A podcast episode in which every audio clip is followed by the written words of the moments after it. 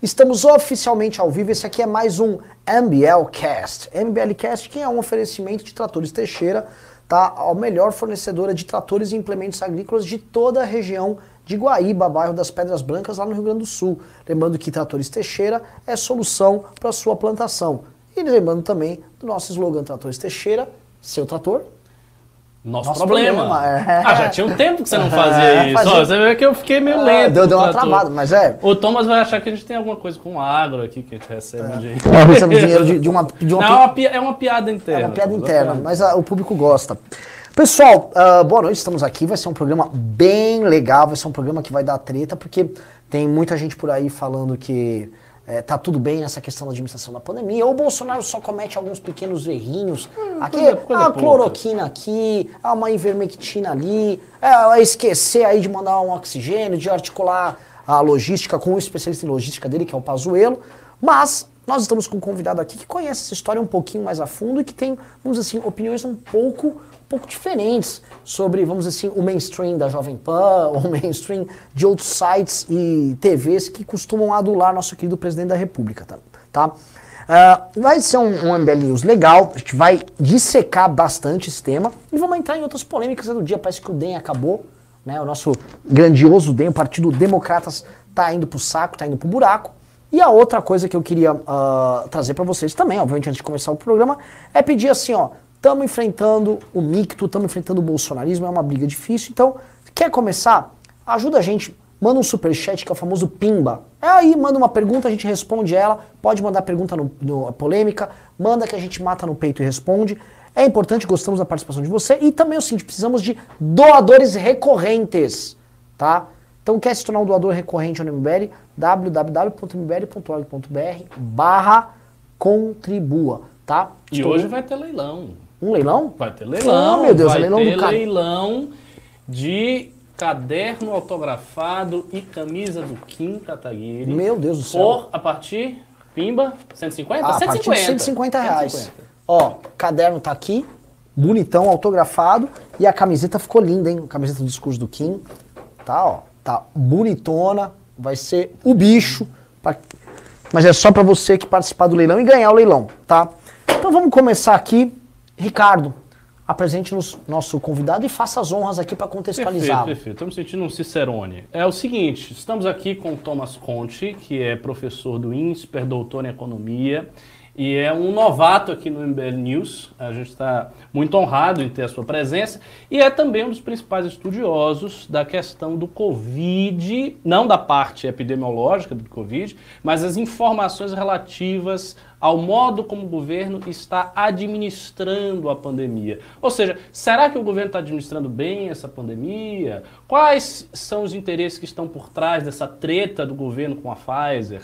Será que a gente está comprando as vacinas no preço que deveria estar comprando? Todas essas e outras perguntas, o Thomas Conte está aqui como especialista para respondê-las. Então a gente já pode começar já fazendo uma pergunta bem assim frontal a você. Como é que você avalia a administração do governo Bolsonaro, em especial agora com o Pazuello, dessa situação do Covid, das vacinas?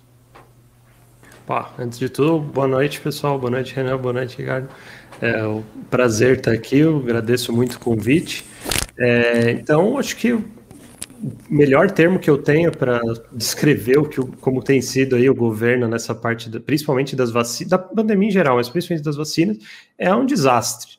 Né? Eu digo um desastre porque, assim, se eles estivessem simplesmente tomando decisões ruins, já estaria bom, mas costuma ser decisões que não só são ineficazes, né, não funcionam para o que a gente gostaria, como ainda trazem problemas a mais, né, prejudicam outras, outras atividades e outros esforços. Então, é um, é um desastre em todos os níveis. Agora, quais são as facetas disso? Aí é melhor vocês irem perguntando ponto a ponto, porque senão eu falo aqui por duas horas sem parar. Não, perfeito. Eu já vou, eu já vou jogar uma primeira coisa, porque está aqui no título, né?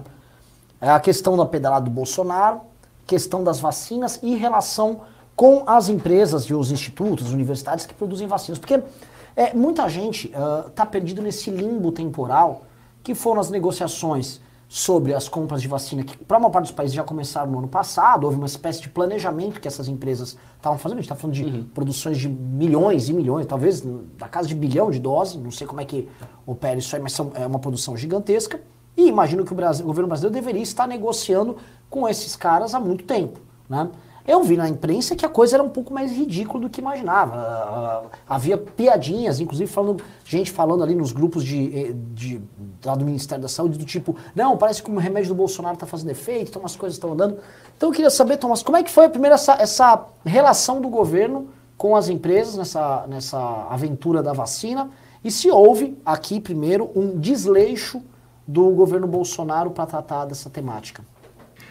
Pois é, quanto mais o tempo passa, mais informações sobre essas negociações estão aparecendo e fica cada vez pior.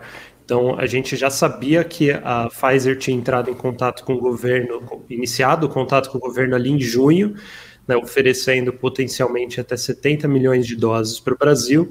O governo não respondeu, né, não se interessou. Em setembro, a Pfizer enviou uma carta, o CEO da Pfizer enviou uma carta falando: olha, a vacina é muito promissora, porque em junho a gente não sabia ainda se o que, que ia dar essa coisa das vacinas. Em setembro já se tinha mais informações. Ele enviou uma carta né, direcionada ao, ao, presidente, ao ministro da Saúde, até o Paulo Guedes, falando: olha, a gente tem uma vacina aqui muito promissora, mas o mundo inteiro está interessado. Se vocês quiserem, vocês precisam responder rápido para a gente conseguir tocar isso. E não houve resposta. Aí agora, mais depois tentaram jogar a culpa na empresa, que é a empresa que deveria ter buscado eles, quando a empresa claramente buscou, né? E agora, mais recentemente, também veio a público que o Instituto Butantan, enfim, o governo de São Paulo, tentou entrar em contato, junto também com a Sinovac, tentou entrar em contato com o governo federal três vezes formalmente oferecendo vacinas, possibilidade de compra, de mais aquisição, mais dose, facilitação para trazer isso mais rápido para o Brasil, e três vezes foram ignorados, o, o, governo federal também não teve interesse.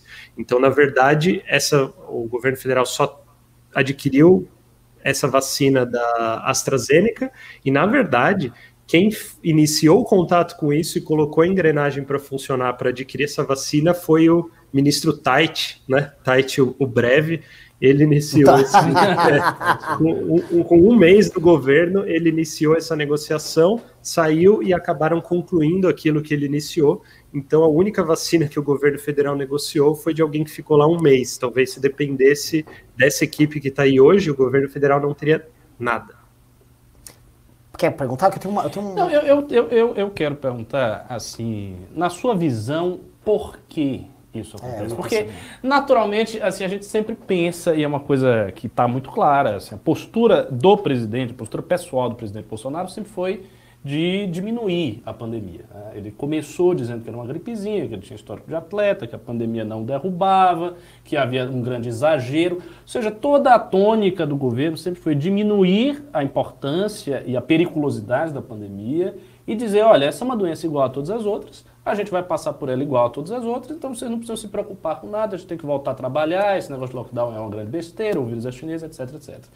Então, essa postura pessoal de Bolsonaro, na sua visão, condicionou essa omissão, porque parece uma omissão ostensiva, não é simplesmente, ah, o governo teve dificuldade na hora da negociação e daí a negociação não, não ocorreu. Não, o governo simplesmente não fez a negociação. Então a empresa conversou com o governo e não teve resposta. Então, você acha que a postura pessoal do Bolsonaro tem a ver com isso? Ah, eu acredito que sim, com base nas informações que são públicas hoje, eu acho que dá para a gente afirmar com bastante segurança de que sim, porque como o Renan bem colocou, teve a notícia, né, que saiu até na, na Reuters, na Internacional, é, eu não sei se é assim que pronuncia exatamente, às vezes tem gente que fala Reuters, enfim, é, mas saiu, virou até notícia internacional esse, esses é, textos né, do WhatsApp de conversas do Ministério da Saúde, que ali entre maio e julho estaria uma grande discussão entre pessoas envolvidas aí do, do governo federal sobre se o governo deveria investir nessas negociações da vacina ou em cloroquina, azitromicina, zinco, vitamina D, ozônio, no, ozônio retal e alho. todas essas coisas, água morna com limão, alho, né, tem de tudo. E aparentemente esse pacote aí de, de kit Covid acabou sendo é, vitorioso. Então, me parece, né, com as informações que a gente tem pública, é que o governo tinha as opções em apostar que algum desses remédios teria alguma eficácia ou apostar nas vacinas, eles foram pelo remédio, o que claramente era uma decisão muito burra lá atrás, continua sendo burra, porque não se tinha boas evidências a favor desses remédios, já se tinha algumas evidências de que as vacinas, algumas vacinas poderiam ser promissoras, e, de toda forma, esses remédios, nenhum deles era esperado que teria um impacto muito grande sobre a evolução da doença se tiver lá um impacto de 10%, 20%, é muita coisa. Enquanto as vacinas normalmente começam de 50%, mas a gente viu aí de vacinas até 95% eficaz. Então, foi uma aposta completamente errada, baseado em uma negação da ciência, uma recusa de olhar para os dados, e agora o país está colhendo os frutos disso, né? Infelizmente. Essa, essa é a parte mais triste. Então eu vou, eu vou, eu vou, a pergunta que eu ia fazer é nessa linha, mas eu vou emendar um ponto que eu acho que é, importante, porque quando eu olho a estratégia política traçada pelo Bolsonaro, eu olho a fixação que ele tem com o auxílio emergencial, basicamente ele já está tratando agora com o Lira claro. disso aí. Eu olho isso aí e eu começo a falar, cara, pro Bolsonaro a permanência da pandemia, como se fosse uma febre, uma febre mediana, manter o governo e o país permanentemente doente, não doente a ponto de colapsar, mas doentinho igual ele passou o segundo semestre do ano passado com a popularidade turbinada, parece para mim que é, é, o cenário ideal para ele. E para o Bolsonaro, se ele puder voltar com auxílio emergencial, o Covid continua, não mata de mais, mas mata de médio. Vai tocando aquilo daquele jeito, ele volta a se sentir confortável como ele ficou de julho até dezembro. Né? Te parece também que o Bolsonaro talvez opere nesse cálculo? Que na verdade mais do que apostar numa cloroquina ou numa ivermectina, e quem sou eu para duvidar que o Bolsonaro acredite na eficácia dessas coisas? Não tô nem entrando nesse ponto. O que eu acho é, dá para crer que o Bolsonaro tá fazendo cálculo político, que uma vacina, um, vindo, por exemplo, de, de, de adversários políticos dele, e dois, que deem fim à pandemia e acabem com a necessidade de um auxílio emergencial, isso daria fim ao discurso de estourar o teto, que é um discurso dramático, seria uma prática dramática, e manteria ele com esse, ó, oh, o povo tá precisando aí que eu dê uma grana aí ao filho, que é só o que ele tá tentando fazer. Te parece também que essa hipótese é real? Porque todos esses elementos estão dados, estão na mesa. Ele realmente quer todas essas coisas, ele realmente sabotou a vacina. Ou eu estou fazendo aqui a famosa falácia da falsa causa, né? Porque todas essas coisas estão aí, que elas significam uma coisa. Quero, quero argumentar. E do Ricardo também.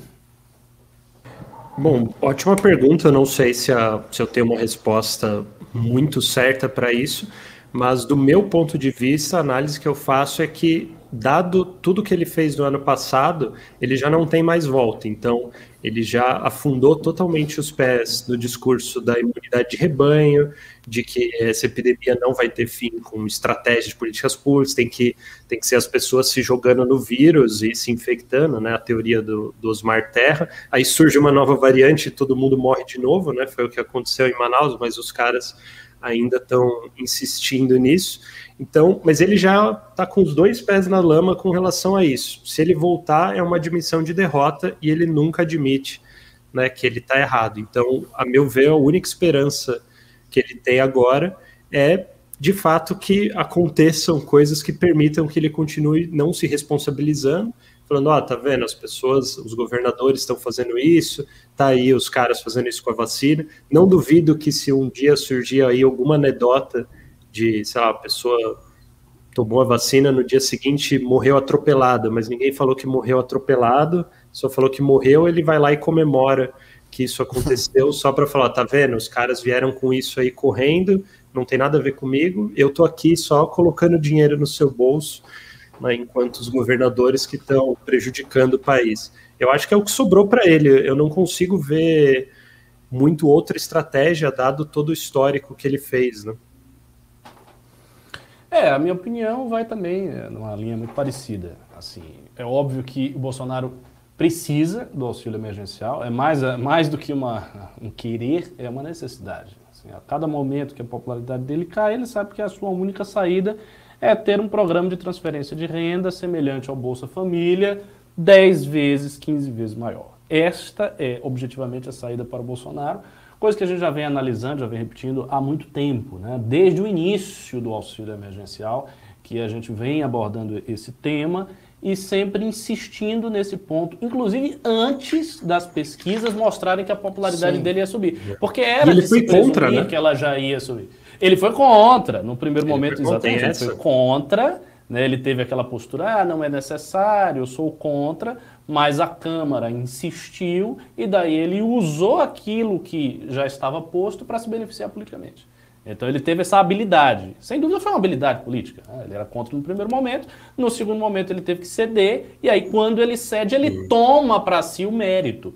É. E isso também é uma coisa que a gente já tinha comentado no News há muito tempo.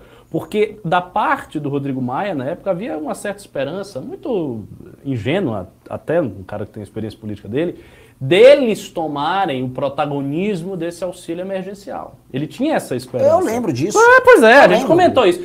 E eu disse, o Renan disse, todo mundo disse, que isso era uma ingenuidade. Sim. Porque quando acontece uma coisa em nível federal e que vem para o povão, o povo olha o presidente, não olha o Rodrigo Maia. O povo nem sabe quem é o Rodrigo Maia. Exatamente. É. O povo nem sabe quem é o Rodrigo Maia. O povo nem sabe qual é a relação do Congresso e a relação do presidente. Ele não vê isso. Ele vê o seguinte, ele, olha, tá chegando um dinheiro aqui e o presidente é seu fulano de tal. Tava não, chegando dinheiro aqui, o presidente era o Lula. Agora é o Bolsonaro, é isso. Ele teve a cara de pau de tentar pegar a paternidade da Coronavac até.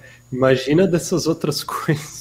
Uhum, assim, é, uhum. o auge da cara de pau, né? Falar que a, é um esforço do governo federal a Coronavac. Não tem a menor condição, né? É, porque se você lembrar, o Bolsonaro Acho que ele estava caindo no começo do ano passado naquela conversa do Paulo Guedes que a economia ia estourar, que ia bombar. É sendo que a gente já teve um. Conversa eterna. Em janeiro ou fevereiro teve recessão. Teve recessão, foi horrível. No começo do ano, nada dizia Isso. que 2020 ia ser bom. E aí o, o, o Bolsonaro estava vindo com essa conversa. Quando pintou o coronavírus, ele queria primeiro pedalar o coronavírus. Exatamente, para a economia deslanchar. deslanchar. Ou seja, não fecha nada, não precisa é. nada, é, é, gripezinha, vamos que vamos. E aí ele ficou não preocupado deu. com a questão fiscal. Não, isso, é, isso negócio. mesmo. Aí ele queria dar um auxílio por dar ali, dar qualquer valor, e o Congresso bombou. Ach, otário, né? Achando que não, vai dar tudo certo. Rodrigo Maia tava vindo com uma pauta meio, você vai lembrar, Tabata Amaral, tava naquela linha mesmo. Não, não, eu tenho sentimentos aqui, eu Sim, sou um cara, eu, lembro, eu sou meio fiscalmente responsável, mas eu também gosto de gente. É, você não sabe disso, eu gosto. É. Assim, se cagaram todo, né? Impressionante, assim, uma das coisas que mais beneficia o Bolsonaro é a incrível incapacidade política dos adversários políticos dele. Muito interessante, é... porque o Maia é um cara muito experiente. Mas extremamente experiente, experiente vem de família política. Naquele né? jogo, naquele rame-rame. É. Eu acho que é quando sai para ele ver a coisa fora ali daquelas balizas. Exato, exato. É, é naquele, na, naquele jogo interno, esses caras é. são bons. Agora, sai do jogo interno, eles têm uma perspectiva muito to torta da realidade, é, muito verdade, tudo. Verdade. E, e é aquilo que a, a, acho que eu comentei com você no outro news, que para mim é, é o ponto central. O Bolsonaro surfou um auxílio que não foi ele que queria, vai surfar uma vacina que não é dele. Não é dele, que ele foi contra e que não fez nada. Exato. E vai surfar. E vai surfar uma estourada do teto que vai ser também, bancado pela oposição. Também, também, também. Ah? Porque, porque a, como a esquerda tem essa, essa, essa crítica ao teto e o centrão quer, se estourar o teto é o que vai acontecer. Ele vai tentar surfar ao máximo. Sim. E se acontecer crise, ele vai dizer que não é culpa dele. Exa mas vai acontecer o crise porque me sabotaram. Sim. O Brasil estava indo bem, mas me sabotaram, me sabotaram, a gente tentou. É essa, essa desculpa de sempre. Mas aí eu não acho que cola. Eu não acho que cola. Por isso que eu acho, já falei aqui várias vezes, que o impeachment, toda essa pauta de tirar Bolsonaro, está condicionado à crise econômica neste ano. Né? Nós estamos agora no início de fevereiro. Né? A gente tem muitos meses ainda para ver. Se não rolar uma crise muito aguda até meio do ano, julho, agosto, se isso não acontecer, eu acho que o pauta de impeachment vai ficar extremamente oh, fria. Tem um pai da matéria é aqui. Isso, não sei qual é a opinião. Toma, e a questão econômica, como é que a gente fica aí nesse mundo é. de Estados Unidos metendo liquidez a dar com pau? É, auxílio emergencial, Bolsonaro querendo estourar o teto para tocar a vida dele, Guedes prometendo que vamos ter recuperação em V. Como é que fica isso para a gente tirar nossas conclusões políticas? Bom, essa parte dos Estados Unidos eu, eu não sou macroeconomista e nem então nem vou me arriscar entrar nesse mérito que foge muito do, do que eu estou estudando e das minhas especialidades. Mas da parte do Brasil, o que eu acho mais preocupante nessas análises que estão fazendo, esse otimismo generalizado, é que as pessoas estão olhando para o ano passado e falando, pô, ano passado a pandemia pegou muito mais pesado, não tinha vacina, né, teve muito teve alguns, algumas tentativas de lockdown que as foram minimamente respeitadas, enquanto hoje, se você tentar fazer, as, as pessoas vão seguir a vida se não fosse nada. E, bom, no ano passado não, teve, não parece ter tido uma queda tão grande assim, então esse ano a gente tem vários elementos que seriam, entre aspas, melhores, com vacina, então é para ser muito melhor. Problema, no ano passado teve 800 bi de déficit, a dívida foi jogada lá em cima, então, todos esses números que a gente está vendo de desemprego, de crescimento econômico, eles estão hiperinflados. Assim, a gente jogou 10 anos aí para mais de, de dívida nas costas das próximas gerações no tempo para sustentar essa porcaria que foi o ano passado. Então, na verdade, o ano passado foi terrível. A gente fez um gasto monumental para ter um ano terrível ainda assim. Esse ano, mesmo se tiver um auxílio emergencial, eu duvido que consigam fazer algo minimamente próximo da escala passada.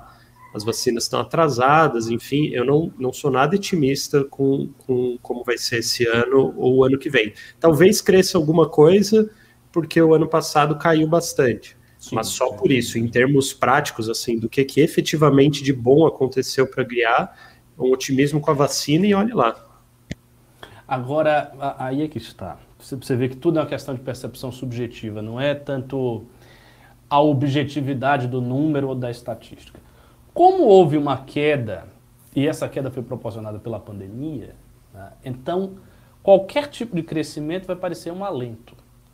Porque o que, o que precisa para ferir a popularidade de Bolsonaro de maneira frontal é uma crise aguda, percebida como uma crise aguda.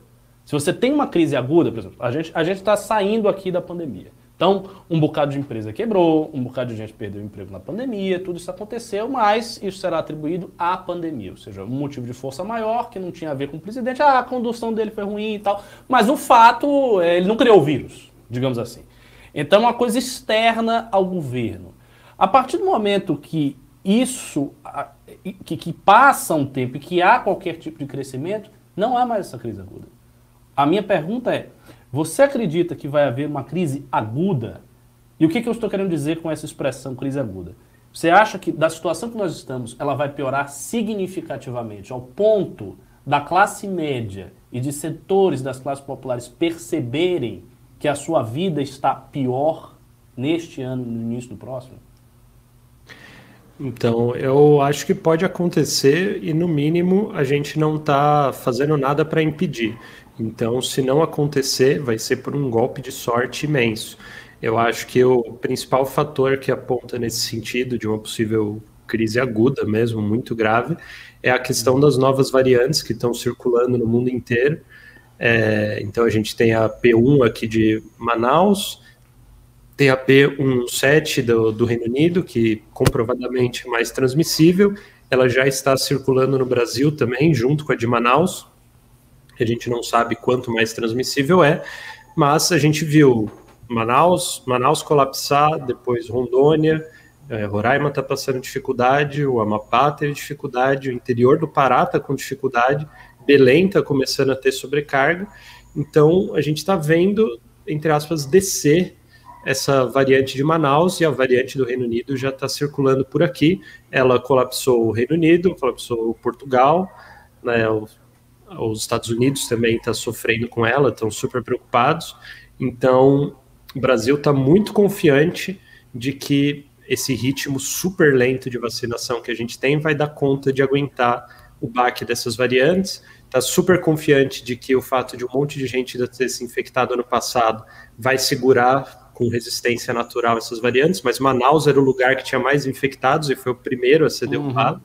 Então, Essa tese morreu, né? Não é possível é, que continue. É, Pois é, para mim já tinha que ter morrido também. Não sei como que as pessoas continuam sustentando isso quando Manaus era o grande exemplo de caso e aconteceu de novo. Então, um, o que eu acho que pode acontecer é isso. Um, colegas meus que estão trabalhando mais diretamente com os dados de epidemiologia, desculpa me alongar aqui na fala, eles analisaram, por exemplo, o caso do Rio Grande do Sul, que Porto Alegre parecia que estava um, um pouco melhor, mas aí eles mostram que no verão o que, que aconteceu? A, a mobilidade de Porto Alegre despencou. Por quê? Porque as pessoas foram para o litoral Aí você olha a mobilidade no litoral, está super em alta e está começando a aumentar internações no litoral. Aí agora que as pessoas vão voltar, né, com o fim de férias escolares, essas coisas vão todas voltar para Porto Alegre de uma vez depois dessa mobilidade no litoral, você pode estar tá criando uma bomba relógio aí para os próximos meses. Parece que tem sinais de que isso pode estar acontecendo no litoral de São Paulo também. Então, enfim, a gente não está fazendo nada para impedir, nada, zero. Então, se não acontecer, é por um golpe de sorte. Não tem nada sendo feito para impedir isso. Um ponto aqui interessante, que até é título da, da live, né? A pedalada de Bolsonaro. Voltando para essa questão da vacina. É, Bolsonaro pode ter pedalado nessa história? Você estava comentando com a gente antes aqui do programa começar que é, tem jornalista indo atrás disso. E de fato estão começando a olhar, abriram uma CPI agora do Covid com, com relação, ao, especialmente, imagino eu, com relação ao trabalho do Pazuello. Mas nesse tocante da vacina, pode ser que tenha caca aí, o Bolsonaro fez umas mandracarias fiscais? É, então, esse é um caso que está em aberto. Eu levantei essa hipótese aí há, um pouco mais de uma semana, duas semanas atrás.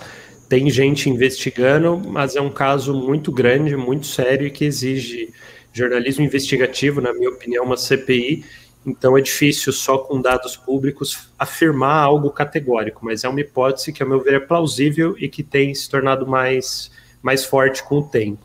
É, o que, que acontece? A gente viu aquela saiu aquela notícia de que o setor privado, parte dos um grupo de empresas teria se reunido e, e compraria 33 milhões de doses da vacina da AstraZeneca. Qual que é o problema? A única único fornecedor de vacinas que o governo federal tem um acordo para comprar vacinas é a própria AstraZeneca. Né? Essas vacinas é aquelas que estavam atrasadas, que não chegaram no tempo que deviam da Índia, que tentaram mandar lá o avião e não deu certo. Aí depois ah, uma pergunta, desculpa, desculpa, desculpa te fazer interrupção, mas é importante. Já veio a tal da vacina lá da Índia, da AstraZeneca, ou ainda não? A gente ainda está a gente ainda tá sofrendo essa esse enrolation? Não, veio, veio 2 milhões de doses, né, algum tempo depois daquele fiasco do avião, chegou 2 milhões de doses prontas aqui, e nas, na, nessa semana agora chegou um pouco do princípio ativo que vai começar a ser produzido na Fiocruz. Né, aí vai começar a ter uma produção local aqui no Brasil dessa vacina da AstraZeneca, mas só agora. Legal, legal. E continua o raciocínio que você estava só Vamos lá. Então, o que, que acontece? Né? O, única, o único acordo que o governo tinha de compra é com essa empresa. Essa vacina da AstraZeneca ela está atrasada no mundo inteiro, não só aqui no Brasil. Então, a Europa tem um acordo imenso, salvo engano, de mais de 200 milhões de doses, na né, União Europeia, para receber essa vacina. A Europa também financiou a pesquisa e o desenvolvimento dessa vacina, o que torna a Europa prioritária para receber, é, para receber as doses e para comprar mais barato. O Brasil fez o acordo, mas não participou, né, não adiantou capital para pesquisa e desenvolvimento. Então, nós não temos prioridade para receber em relação à Europa e também não vamos pagar um pouco mais caro que a Europa. Então, quando assim que bateu essa notícia de que o setor privado teria, teria comprando 33 milhões de doses deles, eu falei, cara, isso é simplesmente impossível não tem como o setor privado comprar essas 33 milhões de doses, porque nem a União Europeia, que financiou essa vacina, está recebendo. Como que a, a Gerdau e mais cinco, seis empresas brasileiras vão ter acesso a 33 milhões de doses, sendo que a Europa não recebeu 5 milhões, a Europa inteira ainda, dessa vacina? E eles falando que tem a pronta entrega. Não, não existe isso, simplesmente não existe. Então achei muito estranho e comecei a tentar buscar mais informações. E ao buscar mais informações, a gente percebe que essa negociação inteira é completamente obscura. Assim, quantidade de informações básicas sobre essa informação que simplesmente não estão, sobre essa transação que não estão disponíveis. Para não ficar me alongando aqui, eu não sei se vocês querem fazer alguma pergunta. Não, não, continua. eu tô, eu tô, eu tô, eu tô bem profundamente curioso sobre é. isso. Você citou que algumas informações que são básicas, que deveriam estar disponíveis, não Sim. estão. Exato. Então vamos lá. O que, que aconteceu? Como que a gente ficou sabendo? Primeiro, como a gente ficou sabendo que essa transação existia? Ela não foi publicada em nenhum momento nem pelo governo federal, nem pelas, por esse grupo de empresas interessados em fazer a compra, nem por esse potencial vendedor. Nenhuma dessas partes revelou publicamente, de, forma transparente, que essa transação estava ocorrendo. O que aconteceu é que foi dada uma pista, o Bolsonaro falou numa reunião, é, numa reunião com o Credit Suisse, lá com o banco, mencionou que o setor privado ia comprar e que o governo ia conseguir vacinas a custo zero, né, ia reduzir gasto do governo. Aí ficamos sabendo que poderia estar acontecendo algo assim. E aí vazou para a imprensa, para a Folha e para o Globo. Isso é, não foi publicado, então nem a Globo nem a Folha é, disponibilizaram publicamente o documento, mas o que vazou foi uma carta que tinha assinatura da CGU, da Controladoria Geral da União, e um representante do Ministério da Saúde e, salvo engano, da Advocacia Geral da União e também com aval presidencial, uma carta autorizando a, a, a AstraZeneca a vender é, 33 milhões de doses para o setor privado brasileiro ao preço de 20, 24 dólares cada vacina. Essa carta só tinha assinatura de membros do governo, pelo que falam na notícia, não tinha assinatura de ninguém do setor privado, então foi algo feito pelo governo federal, né? E foi a carta foi encaminhada para a AstraZeneca e para o fundo de investimento BlackRock. Então, nem a AstraZeneca assina, nem o fundo assina. Eles são, eles são quem recebe essa carta. Né? Assim que eles recebem essa carta e essa notícia vem, vem a público, a AstraZeneca diz: olha, nós não vendemos para o setor privado, o que é verdade, porque eles não estão conseguindo entregar nem para a Europa e muito menos para uma empresa. E o BlackRock falou que eles não têm acesso a vacina nenhuma e não se envolvem com isso, as vacinas não estão acessíveis, o que é verdade, porque nenhuma empresa está tendo acesso, nem, nem os nem os países europeus estão tendo acesso, nem outros, nem outros compradores estão tendo acesso. Então, enfim, eu continuo explicando ou vocês querem perguntar alguma coisa? Não, não, não. Eu estou realmente curioso. Estou curioso. A minha curiosidade aí, agora, assim, eu quero tá, saber quem são os empresários também. Né? Christie. Pois é. Que então, para quem não sabe quem, para quem não sabe quem é BlackRock, só comentário, para quem não sabe quem é BlackRock, BlackRock é o maior fundo é, que administra ativos no mundo inteiro. Eles têm mais de 8 trilhões de dólares é, Sim, em ativos sob administração deles. Então, assim, é um fundo absolutamente imenso, né? E sendo um fundo desse tamanho, os caras estão envolvidos com diplomacia no mundo inteiro, têm relações com todos os governos, dependem totalmente de credibilidade. Então, de jeito nenhum, o fundo ia se envolver com algo que ia queimar eles diante de toda a Europa, os Estados Unidos e todos os outros países, porque não existe um livre mercado de vacinas hoje. Uh, os laboratórios já estão com todas as doses vendidas, não tem para atender outras pessoas, eles precisam cumprir esses, esses acordos que eles já fizeram, que já estão abarrotados praticamente para o ano inteiro. Então, era totalmente esperado que um fundo desses não ia ter acesso a essas doses. E era totalmente esperado que a AstraZeneca não ia vender para o mercado, sendo que ela não está conseguindo vender para quem ajudou a financiar o projeto de pesquisa e tudo mais. Então, qual é, qual é a hipótese da pedalada? Tal? O que, que eu acho que aconteceu? E assim, assim que esse negócio veio a público, um monte de empresa envolvida com essa potencial transação, deu para trás, falou que nunca teve nada a ver com isso, não quer nada a ver com isso, saíram de cena.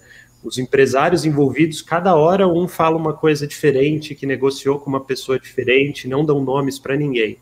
Então, qual é a hipótese das pedaladas, que é da pedalada da vacina que eu levantei?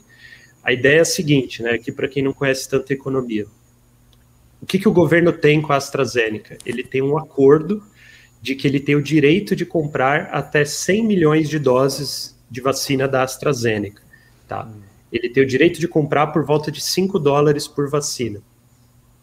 É, o que, que eu acho, qual é a hipótese da pedalada das vacinas? O governo pegou uma parte desse direito de comprar 100 milhões de doses, pegou 33 milhões de doses e vendeu o direito de comprar essas vacinas para o setor privado brasileiro. Oh, e aí entendi. o setor privado compra essas vacinas, exerce esse direito de do compra governo, do, governo. Diretamente da AstraZeneca. Exatamente. Então, por que, por que, que eu considero essa hipótese plausível? Porque se fosse uma negociação do setor privado com a AstraZeneca, isso seria público, as duas partes negociariam e qualquer acordo entre eles, eles diriam: olha, fizemos um acordo para compra de X vacinas. Isso aconteceu, por exemplo, com a Associação Brasileira de Clínicas de Vacina e aquele laboratório indiano, a Bharat Biotech. Né, eles compraram, saiu essa notícia, né? Compra de 5 milhões de doses de vacina do laboratório tal, foi feito um acordo com as, as clínicas privadas.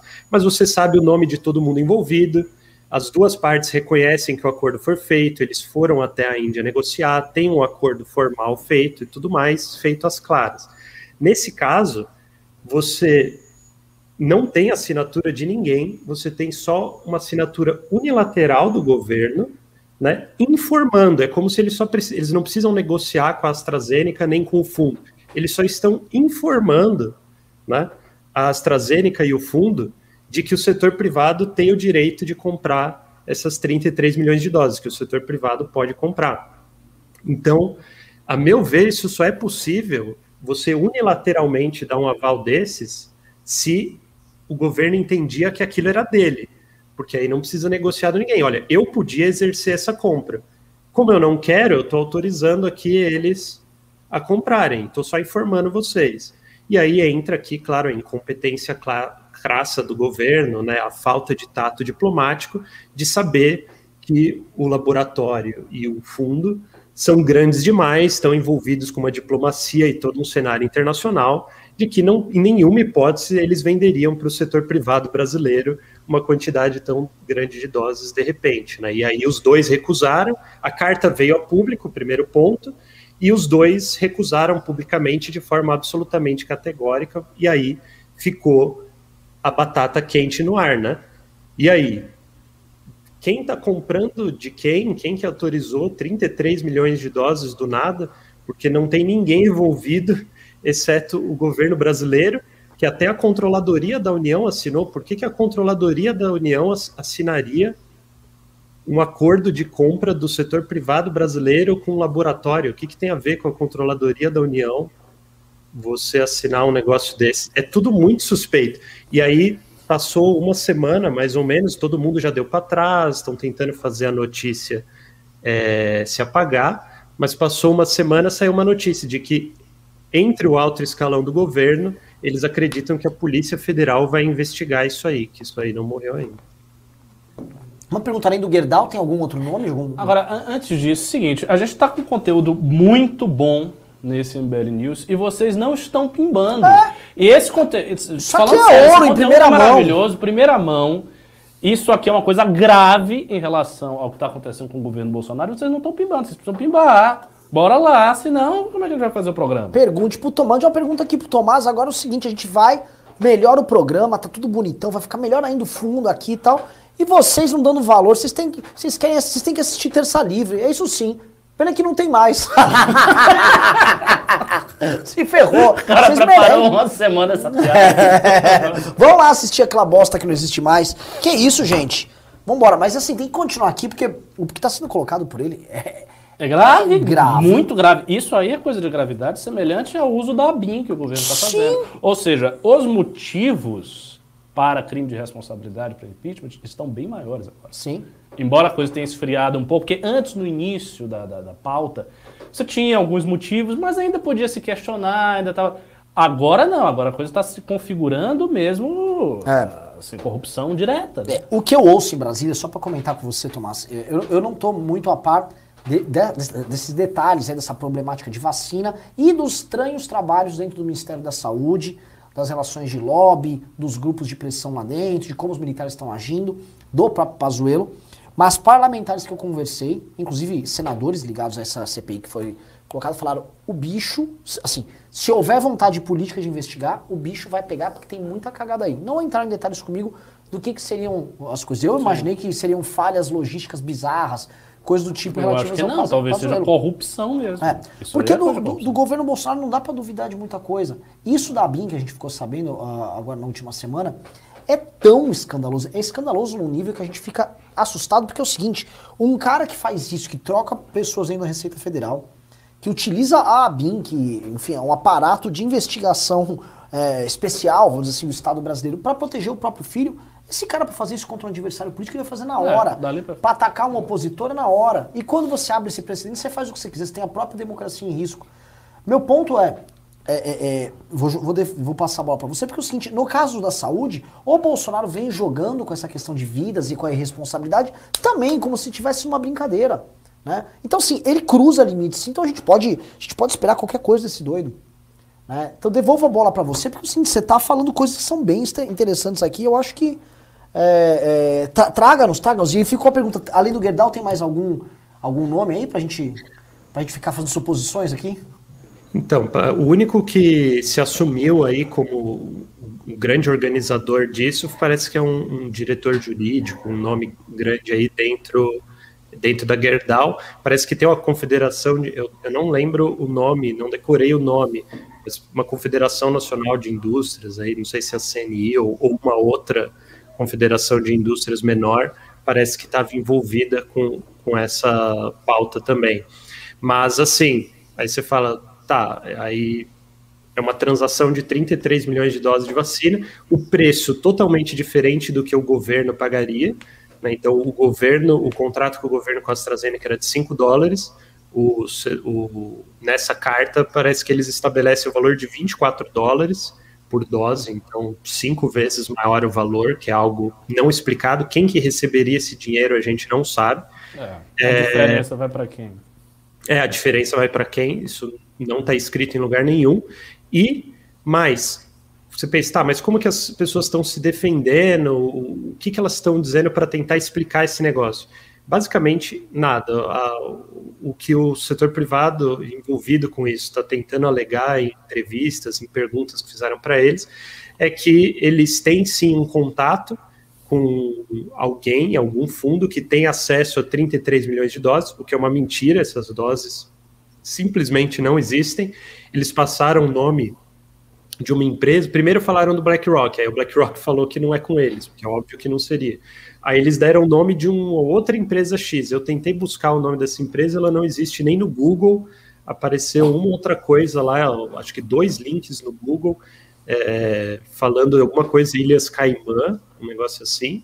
E, assim, não tem, no meu entendimento, é impossível um, um empresário fazer uma tá disposto a fazer uma transação de 4 bilhões de reais envolvendo o ativo mais buscado do mundo e não checar com ninguém né, de quem, de onde está vindo isso, quem são essas é, pessoas e que tipo de acordo. Isso me parece completamente impossível, inviável. E o governo, por mais incompetente que seja, também me parece impossível que eles iam seguir achando que tem alguém com isso aí sobrando em algum lugar à pronta disposição. Então, por isso que é, esse é outro fato, né? Essas, tenta, essas desculpas de tentar desviar, de falar, olha, a gente não pensou muito bem, foi outra pessoa. A meu ver, nessa hipótese das pedaladas que eu estou levantando, é, isso está acontecendo porque o vendedor, na verdade, é o governo. É o governo que negociou com o setor privado para vender esse direito de compra. Ele não pode admitir isso sob nenhuma hipótese. Então, o setor privado, ao invés de destruir o governo, porque se isso vem a público, acabou o governo, né? Os caras venderam vacina, né, pro, rifaram a saúde da população, basicamente. É, seria de uma gravidade extrema. É, acabou, assim, se vem algo a público assim, acabou. Então, o setor privado não pode falar isso, então eles estão tentando fingir que em dois dias alguém convenceu eles a gastar 4 bilhões de reais em algo que não existe e que uma pessoa como eu, que sou só um pesquisador é, lendo essas notícias dia a dia, registrando e organizando informações, conseguiria checar que não faz o menor sentido em, em uma ou duas horas. Né? Não, simplesmente não fecha. A meu ver, o único jeito de fechar essa história, ou pelo menos um jeito plausível de fechar essa história, é que foi feito assim tão rápido e o governo estava disposto a assinar uma carta unilateral autorizando E o setor privado estava disposto a comprar assim tão rápido, porque é uma negociação entre essas duas partes. O governo entendeu que aquilo era um direito de compra dele, o setor privado fez uma oferta atrativa para um governo que só está preocupado com, com um troco de padaria aí, que é o custo das vacinas, fez uma proposta atrativa.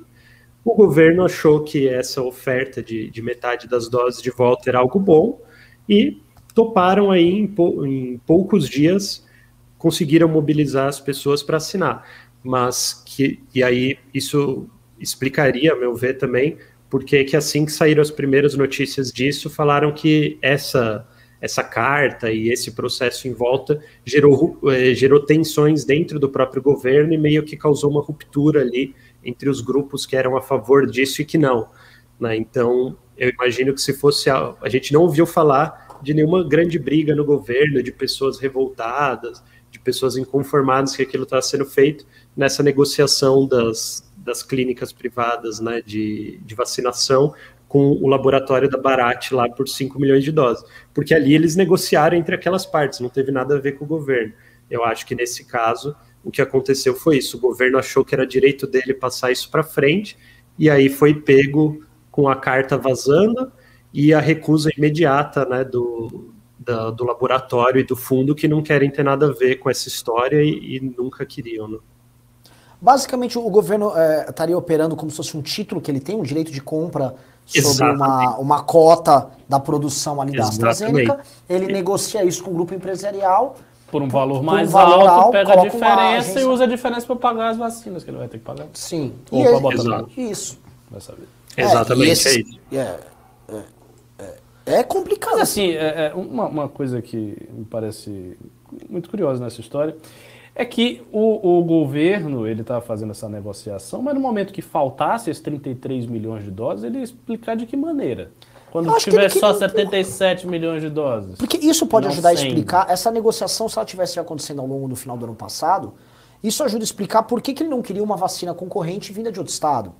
E por que, que ele ficou tentando empurrar a Operação Butantan o tempo todo para frente, para que quando houvesse a vacina ele conseguisse colocar e não tivesse uma outra vacina sendo colocada em campo que atrapalhasse ele.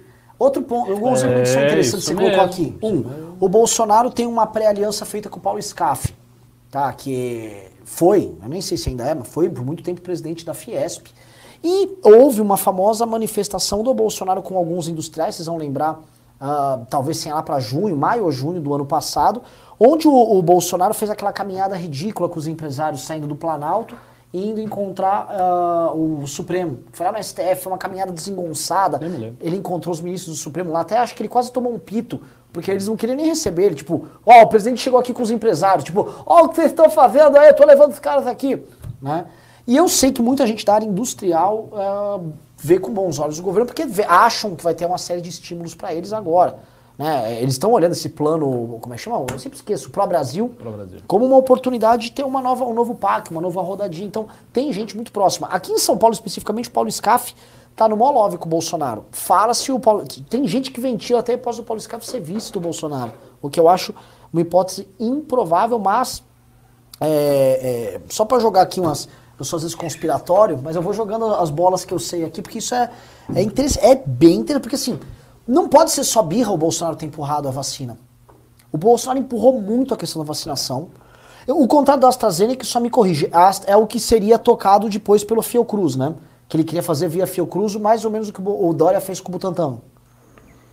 Isso, é. Eu acho que essa parte, enfim, tem teria que investigar, porque é isso, se foi isso mesmo que aconteceu, não dá para a gente imaginar que os fatos relativos a essa transação vão vir a público por livre e espontânea vontade de qualquer pessoa. Né? Isso uhum. aí, o esforço vai ser de tentar apagar os traços, registros de qualquer negociação desse tipo o mais rápido possível. Por isso que assim que eu levantei isso, eu falei, cara, devia ser aberta uma CPI para investigar. Pode ser que não seja isso que aconteceu, mas é possível, e só de ser possível já deveria ser investigado, porque a, a verdade não vai aparecer sozinha. O que eu acho que aconteceria nesse caso né, é que, como é o direito de compra do próprio governo que está sendo passado, as doses seriam as mesmas que o governo receberia. Não tem isso de dose à pronta entrega, não tem isso de 33 milhões de doses estão lá esperando no Reino Unido. Isso aí não existia. Eram as doses que o próprio governo receberia, no ritmo que ele próprio receberia, seria dividido metade para o governo, metade para o setor privado usar é, nessas empresas, né? E viria pelo ritmo normal. Aí depois que a carta veio a público, depois que veio esse monte de problema, aí eles disseram que não, eram outras doses, não eram essas do governo, são doses que estão prontas lá no Reino Unido, quando nunca existiu essas doses no Reino Unido, e é um fato que pode ser constatado. vocês terem uma ideia de como é ridículo isso, o Reino Unido tem uma fábrica que consegue produzir essa vacina da AstraZeneca, só que ela é muito menor do que a fábrica da Índia e outros lugares. A capacidade de produção deles lá é de 2 milhões de doses por semana. E os caras do setor privado dizem que tem 33 milhões de doses a pronta entrega no Reino Unido para vir para o Brasil para um grupo de industriais brasileiros, sendo que os caras lá não têm vacina para todo mundo, a vacina está aprovada lá. Então, assim, quem acreditaria nisso? Assim, não tem como. Assim, o público leigo acreditar, tudo bem, porque as pessoas não estão lendo. Mas a gente está falando de empresários bilionários, do governo federal brasileiro. Assim, não é uma história que essas pessoas acreditariam e cairiam em alguém que mente assim. Mas é assim que eles estão se defendendo. Eles estão se defendendo falando, cara, não, disseram pra gente, a gente tem um contato e a gente acreditou, nós. O Scarf até soltou uma nota no próprio site da Fiesp falando, ó, os empresários têm que tomar cuidado com pessoas aí que estão falando que conseguem, prometendo coisas que não são viáveis, não sei o quê, o que, assim, cara, é ridículo, não tem. Eu não sei, é muito estranha essa história. Eu gostaria de ver pelo menos uma investigação. Eu não estou afirmando categoricamente, eu levantei hipóteses, mas eu acho que tinha que ser investigado, porque os caras não vão admitir isso em público nunca. Eles vão soltar essas desculpinhas e torcer para as pessoas falarem de leite condensado, né? Se preocupar com qualquer outra coisa e deixar morrer esse assunto. Né? É curioso que a oposição não esteja fazendo um Mas não tem alarde, oposição. Não tem, é não tem fraca. oposição. É que é oposição, não tem, assim, né? Não tem oposição. Não tem, não tem. Vamos lembrar que agora uma, uma intelectual ali, muito próximo do petismo, estava reclamando que esse governo tá, tá muito preocupado com o combate à pedofilia.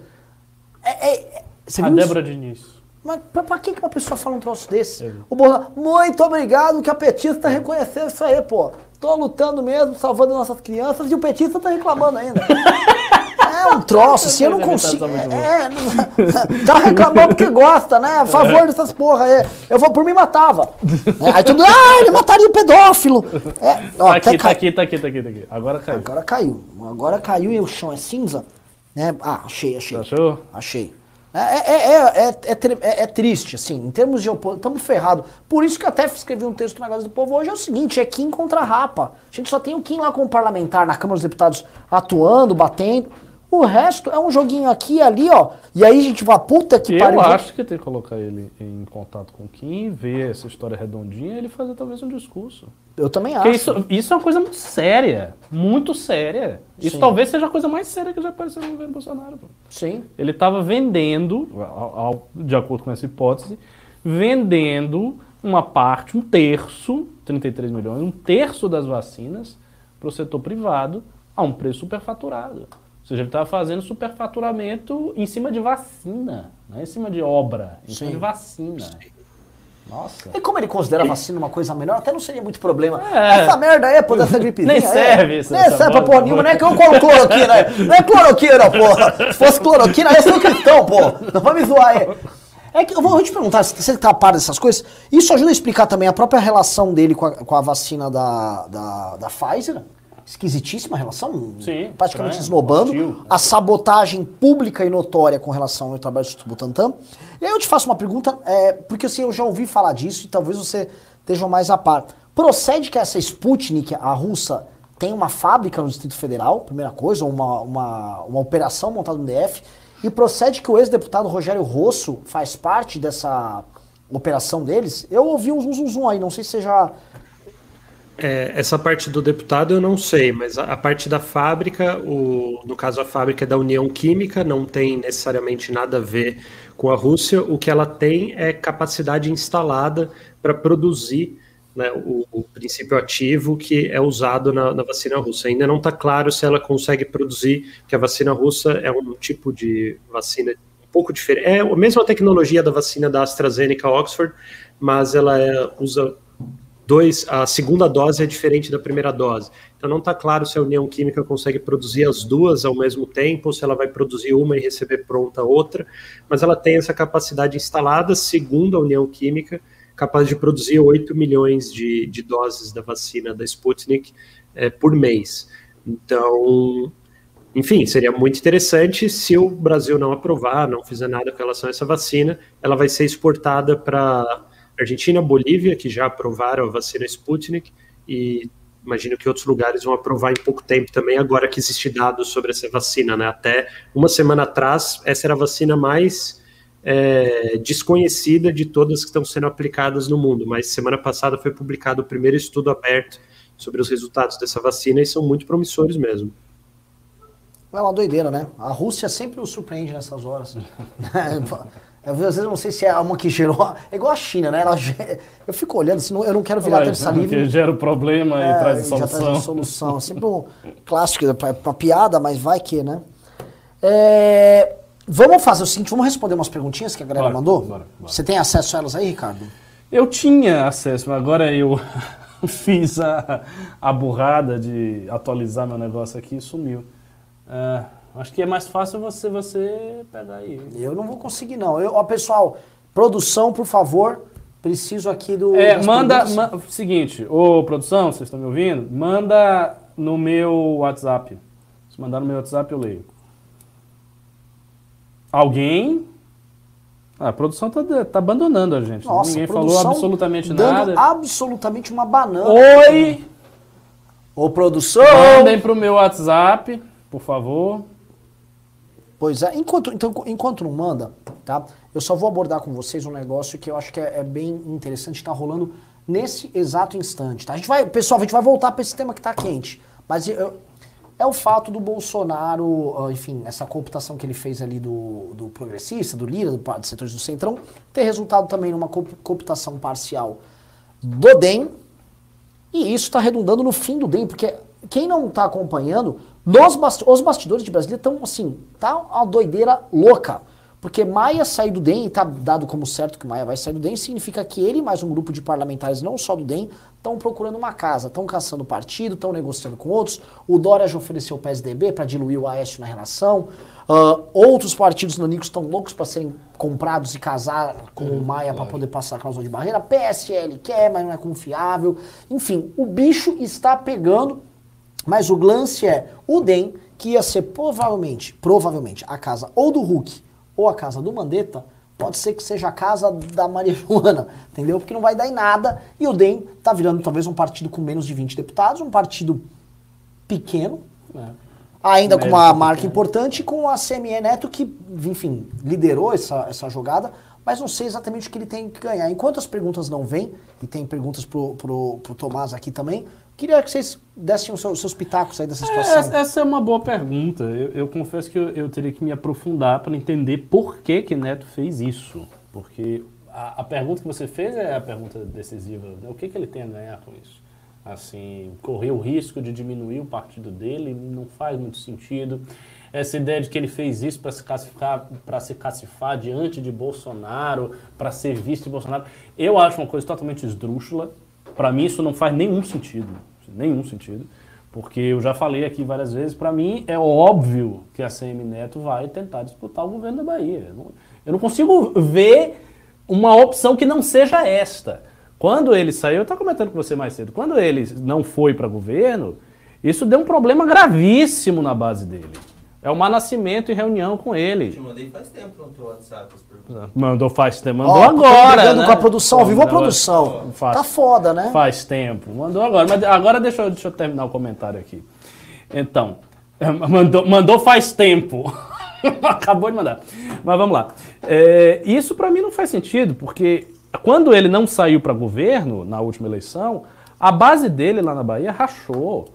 É o Nascimento chamou ele de moleque teve reunião séria com ele, o negócio foi muito grave. Por quê? Porque ele tinha se preparado, ele tinha feito toda uma trajetória para ser candidato ao governo. E aí ele não foi. E se entendeu que ele não foi porque ele tinha receio de perder, porque o Rui Costa é muito bem avaliado. Agora o Rui Costa não vai ser governador. Ele não tem como ir para um terceiro mandato. Ele vai ter que botar uma outra pessoa O Otto Alencar, que seria o sucessor natural do Rui Costa, não, não sabe se o PT vai abrir ou não vai abrir. Neto fez uma. uma ele, ele elegeu um sucessor com 70% de voto em Salvador. Ele está forte no interior, ele está fazendo trabalho lá de Freitas, em várias cidades do interior. Então não tem sentido que o cara está preparando tudo isso. Ah, não, você vice de Bolsonaro. Não tem sentido. Tipo, não, não é possível. É uma coisa totalmente absurda. A não ser que os caras tenham um grande esquemão do impeachment. Se você viste de Bolsonaro, tira, tira o cara no tapetão e assume.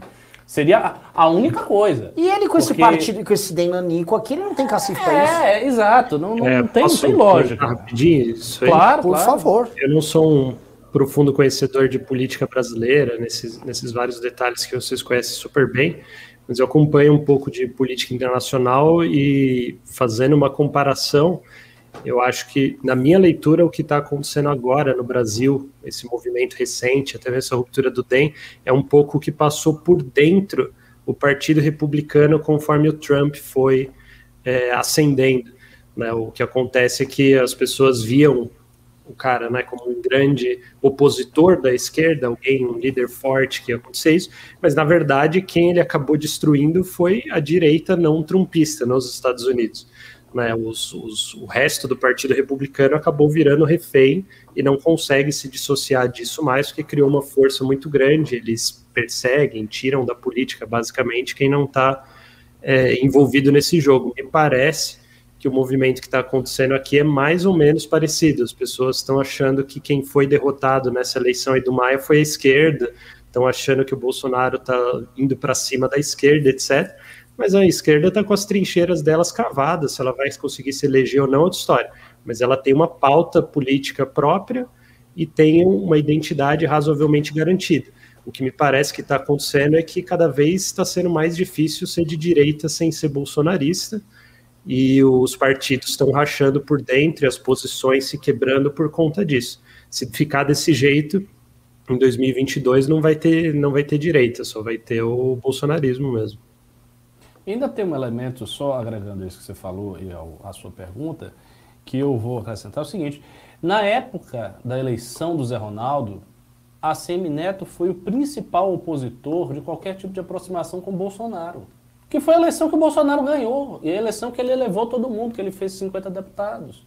A Semineto foi um opositor vigoroso disso aí. Dentro do, do, do, partido, fora do partido, ele foi com Alckmin até o final, ele não traiu o Geraldo Alckmin, ele não permitiu que o Zé Ronaldo tivesse o apoio de Bolsonaro, o Zé Ronaldo queria ter o apoio de Bolsonaro. Então, realmente não faz sentido. Eu acho que deve ter algum acordo, alguma. Ah, certamente, o cara não é louco, né? Algum tipo de horizonte para ele ter feito isso aí. Ah, talvez ele ache que, uh, estando do lado do, do, de quem for vencer a Câmara, ele tem algum tipo de vantagem, algum tipo de cargo para alguém, ele pode ter prometido alguma coisa, algum ministério para alguém que pode mudar, não, não sei. Alguma coisa nesse sentido. Porque do contrário parece meio esquizofrênico, né? É, eu não sei se ele está pensando, por exemplo. Uh... Ou talvez ele simplesmente, talvez, também tem um detalhe. Ele achasse que isso ia pegar barato. Tipo, ele ia fazer isso e não ia ter esse racha do DEM. Isso pode ter sido uma ideia. É, tipo, o que eu é que... faço isso, não vai ter racha nenhum, meu partido vai estar aqui integral, ainda vou estar do lado do, do, do, presidente, do lado que vai ganhar a Câmara, não tenho dificuldade, não, não tenho a, o, o ônus de ser oposição e consigo negociar alguma coisa. Pode, pode ser que ele tenha feito este raciocínio. Vou negociar, vou me posicionar bem, meu partido vai ficar né, íntegro. E aí, quando o Maia sai, isso pode ter quebrado essa lógica que ele se colocou. Uma, da, uma das hipóteses também é, pensando na própria eleição de 2022, ele está fazendo um bom acordo para o governo para ter acesso à verba, Isso pode emenda ser também. e Grana. obras Grana e obra para Bahia. lá na Bahia, que isso conta Isso é- em é, eleição é. e ele pode estar fazendo o jogo dele. Porque é Isso, seguinte, isso faz pre- sentido, é, porque o Rui, o Rui tem esse dinheiro em caixa. E, assim, corrupção do PT é muito forte lá na Bahia. Pode ser que ele não venda o meio de competir com essa grana, ele queira fazer alguma coisa nesse sentido. Via de- os deputados que ele tem, Sim. aí pega a obra por esses deputados, aí faz um bocado de coisa, ele cria a base dele. É, pode ser. Um dos maiores, é porque pensa o seguinte, é, era central na estratégia do Arthur Lira destruir o DEM, porque o DEM, o DEM apesar do, do, do Baleia ser do MDB, o DEM era o centro da articulação e seria Sim. humilhante pro Maia. E o primeiro cara a declarar apoio ao Lira dentro do DEM foi o Elmar. Que a- além de um baita articulador, Era contra Bolsonaro. É. Uma voz contra Bolsonaro. Muito exato. forte, muito Então, ele foi pra lá, É. deve ter feito a- a- o prêmio para uma negociação que dividisse o DEM seria enorme. Então faz sentido nesse sentido. E também tem um ponto, tá? Eu acho que o Assemi Neto, que queria ter o comando do partido pra valer, tava nessa racha com o Maia e deve ter falado, Maia, agora terminou a tua, teu, teu período de presidência. É, agora deixa a gente tocar do nosso jeito aí. Né? Então, E ele pode achar, porque assim, de qualquer maneira, isso é muito flutuante, né? Ele pode achar que ah, o DEM reduziu agora, mas na próxima eleição, se o DEM fizer 10, 15 deputados a mais, o DEM volta a ficar grande. Então, o pior é que é o seguinte, pretensão. a gente tem que construir uma alternativa política nossa e tem que montar bancada, bancada grande em Brasília na próxima eleição, e o Kim vai ter que sair do DEM. É uma coisa assim, pô, tô falando aqui, tô falando por ele, ele tem que tomar uma decisão, obviamente a gente conversa as coisas junto, mas ele vai ter que sair do DEM. Vai ter gado falando, ah, saiu porque o Maia saiu, né? Vai! Não, vai ser a primeira coisa. Vai ser a primeira coisa. Não, o, mais, o mais engraçado seria se ele saísse e fosse pro meu partido. É, é, aí, né, é, aí o gado, tá, a conspiração está pronta. conspiração total. Vamos para as perguntas? Vamos lá, o Júnior mandou aqui. Vamos ver, vamos ver, vamos ver. Tem até uma quantidadezinha de pimba. Uns pimba meio magrinho. Né? Sim, teve um de 200 aí, Época de vacas magras, mas vamos lá. Kainá Wingert do 30 dólares. ah, preciso de uma camisa do Kim. Entra no Discord do Kim pra nós conversar. Uh, outra coisa, pessoal, tá tendo leilão, lembrando que uma das coisas do leilão é essa camiseta aqui do Kim com o discurso dele, ó. Quem vende alma ao demônio aprende que o capeta cobra com juros e correção monetária, tá? Clássico. Vamos lá. Essa segunda pergunta para o Renan. Fábio Gabriel Moraes do dois reais. Essa, essa é uma pergunta que eu também estou querendo saber. Renan, você trabalha com o quê? Você é rico? Nossa, eu não sou rico não, gente. Olha, olha, olha, olha, a minha lata, isso não é a lata aí, é investimento de um cara rico, tá? Traba eu já trabalhava desde antes com, com, com, com redes sociais, independente de MBL, independente de política, já trabalhava com isso. É uma das formas de eu ganhar a vida aqui. Gostaria de ganhar mais, gostaria, então por isso, ah, sabe que eu vou lançar curva? Você Fecha vai virar um coach. Vou virar um coach, master Você coach. consegue, você pode! Renan Santos. Vamos lá. Gilberto de Conto Júnior do 5 reais. Põe pra baixar os programas como podcast. Ah, mas tá? Ah, não tá? É Tá. que- O que lança é que tem que subir no iTunes ainda hoje, né? Porque pedir produção tem que finalizar o trabalho. Fábio Gabriel Moraes do 5 reais. Acha que o Bananinha vai lançar candidatura para governador de São Paulo? Não Vocês pode. estão preparados para a batalha na Não pode, senão o Bolsonaro não pode concorrer. Não pode. né? Eduardo Cador do 10,90. Única esperança para 2022. Moro mais Amoedo, Arthur governador. Seria interessante essa chapa, mas. Eu, eu confesso que a, a figura do Amoedo como presidente está me agradando mais. Ó, o Amoedo tem. O Eu Amoedo, achava ele muito ninguém, mas agora. eu O Amoedo tem as melhores posições. O humor é ele muito tá, ele tá- chato. Ele tá, ele tá muito valente, o Amoedo. Tá corajoso. Tá. Matheus Valadão Lopes, do 5 reais. Renan, manda um abraço pro Conte. Fiz economia na Unicamp como ele, é meu ídolo. Matheus Valadão Lopes, mandando um abraço pra você. Aí, que- Conte, tem um fã aí. Grande Matheus, abração. Posso chamar de Conte Minion? Não. É um continho. Marisa Iga, do 2.440 ienes. Muito obrigado, Marisa. Cortes do MBL, do R$ reais. Isso acelera uma possibilidade de impeachment? Essa história que o Conde está com. Para mim, isso aí não é que acelera. Isso aí é um motivo mais, mais do que sobra. Mais do que sobra. Agora, se vai ter a condição política do impeachment ou não, é outra coisa. Mas esse ponto que ele citou, uma vez comprovado, né, que se comprova de que, de fato, o governo fez tudo isso, e a questão dos relatórios da ABIN, para mim, são os dois pontos mais fortes para se alegar contra Bolsonaro em qualquer instância, em qualquer situação. É, Isaac Barros, do 5 reais. Renan, seu discezinho da Madalena. Tomba pimba aí, velho. Pidão. E deu pouco. E deu É. Professor Cabum, tu é fera, brother. Valeu. É, Costa do MBL, do 5 reais. Renan comenta o caso da GameStop e as mudanças no mercado financeiro. E para quem não tiver tempo de assistir a live inteira, tem o um canal Cortes do MBL. Olha a pergunta maliciosa que você fez, porque o Renan não é da área de economia. E você jogou a pergunta de economia pro Renan responder com um doutor de economia. É, você quer me ferrar aqui. Eu ultimamente ando com pensamentos semi-trotskistas com relação à grade do mercado financeiro. o Conte vai desligar a live se você começar é, a falar é, isso. Então, melhor até ficar quieto aqui, Conte. Porque... Não, mas eu não sou de economia financeira, então sou espectador tá igual vocês. Ah, no máximo eu conheço os conceitos um pouco, mas não... Não, porque, não é minha praia. Mas esse caso da GameStop, eu, eu gravei um vídeo hoje, Cortes. Sim, sim, sim. Tem, lá, tem lá os argumentos que eu trago. Uh, Caio Martins dou 200 reais, pimbaço, muito obrigado. O governo tentando não fazer o trabalho que ele deve fazer. Olha, é a cara do Jair isso. Pois é, é a cara do Jair. Eu só não sabia que a cara do Jair também era superfaturamento em vacina. Ah, se for o caso. Ele superfaturou a cloroquina, não superfaturou, o, o, o Thomas? Então, é, é, difícil de constatar essa parte de superfaturamento de preço, principalmente durante a pandemia. Muita coisa teve aumento de preço, principalmente no atacado. Então, teriam que estudar lá melhor quais são os preços disso, como foi feito o acordo. Eu acho extremamente provável que seja algum superfaturamento teve, porque era aqueles contratos que não precisava ter passar por ninguém, não precisava de licitação, não precisava fazer nada. Então, tem toda a cara de que tem algo errado aí. Mas só pelo preço a gente não consegue constatar isso. Alguém vai ter que ir lá e abrir as contas, investigar melhor. Heavy S dou 5 reais e fez a seguinte pergunta, uma crítica na verdade. O MBL não vai começar a apresentar as lideranças dos estados? Daqui a pouco começa a eleição e só São Paulo vai ter candidato de novo. Ele colocou umas carinhas tristes.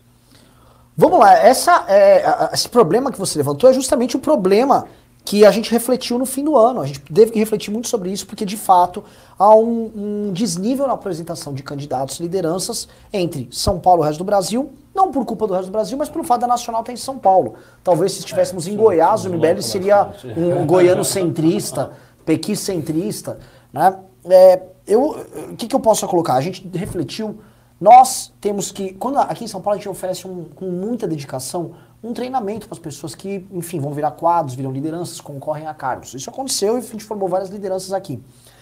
No período do impeachment, teve várias lideranças que participaram do MBL depois saíram, tanto que a gente tem, assim, inúmeros ex-MBL que são deputados federais e estaduais ao redor do Brasil. E, né? que, se, e que ganharam muita relevância e visibilidade na época do impeachment, Sim. tudo aquilo que aconteceu.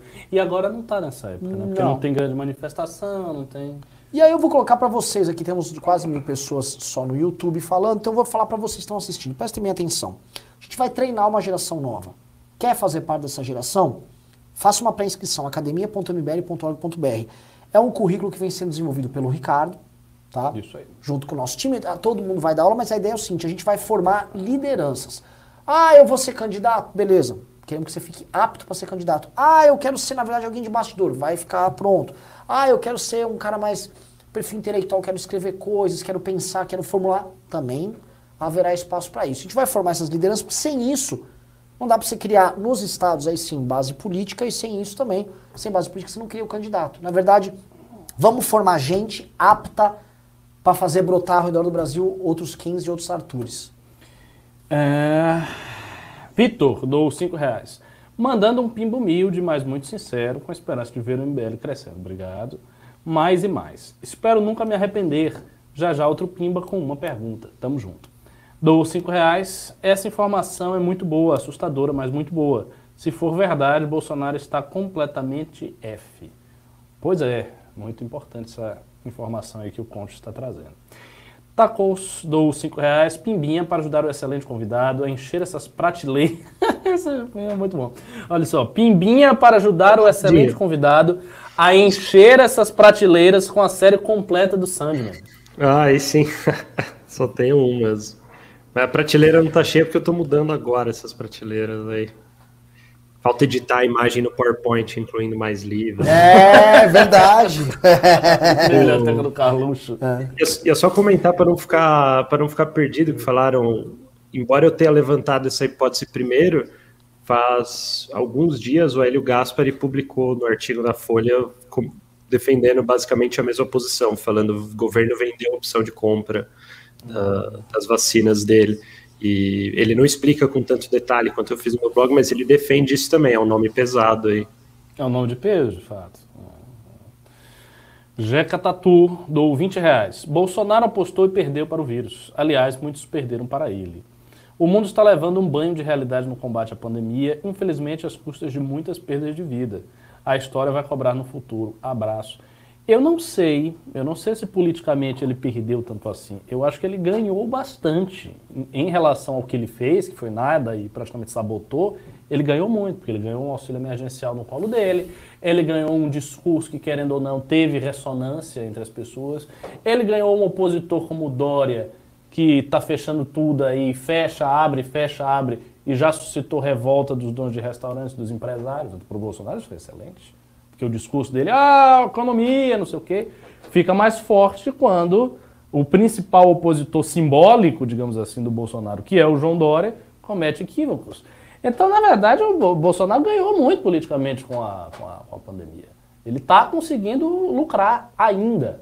Não sabemos até quando ele vai conseguir lucrar, mas ainda está lucrando.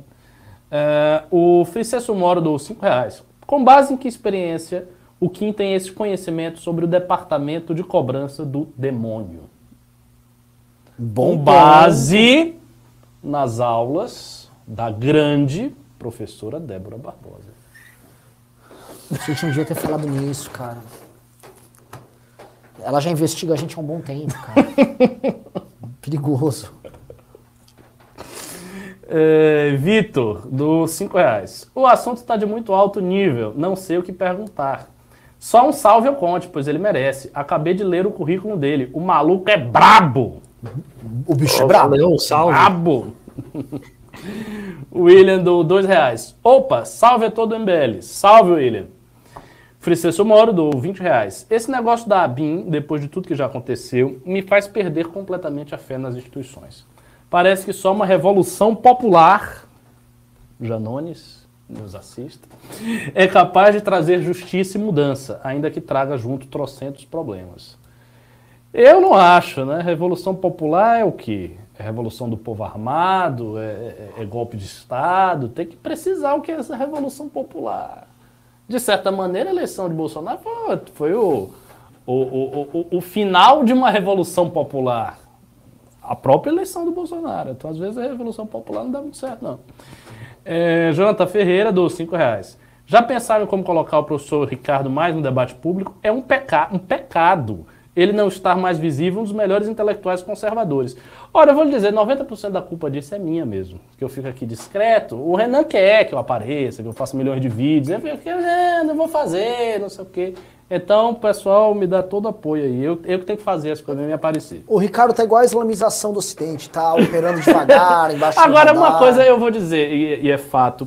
É, nessa academia MBL, eu vou fazer um trabalho bem consistente ali, porque assim, tenho, eu tenho uma quantidade grande de aulas para dar e eu quero fazer material. Então, a parte teórica da academia, tirando as matérias específicas de direito, economia, mas a parte de filosofia, ideológica, eu vou pra, praticamente monopolizar isso aí. Então eu vou acabar fazendo esse trabalho, ainda que dentro do MBL. Deixa eu fazer, dar uma pausa nos pimbas, a gente já leu praticamente é. tudo, mas pra galera pimbar mais aí, a gente faz uma segunda rodada. Vamos voltar pro, pro, pro, pro Thomas aqui.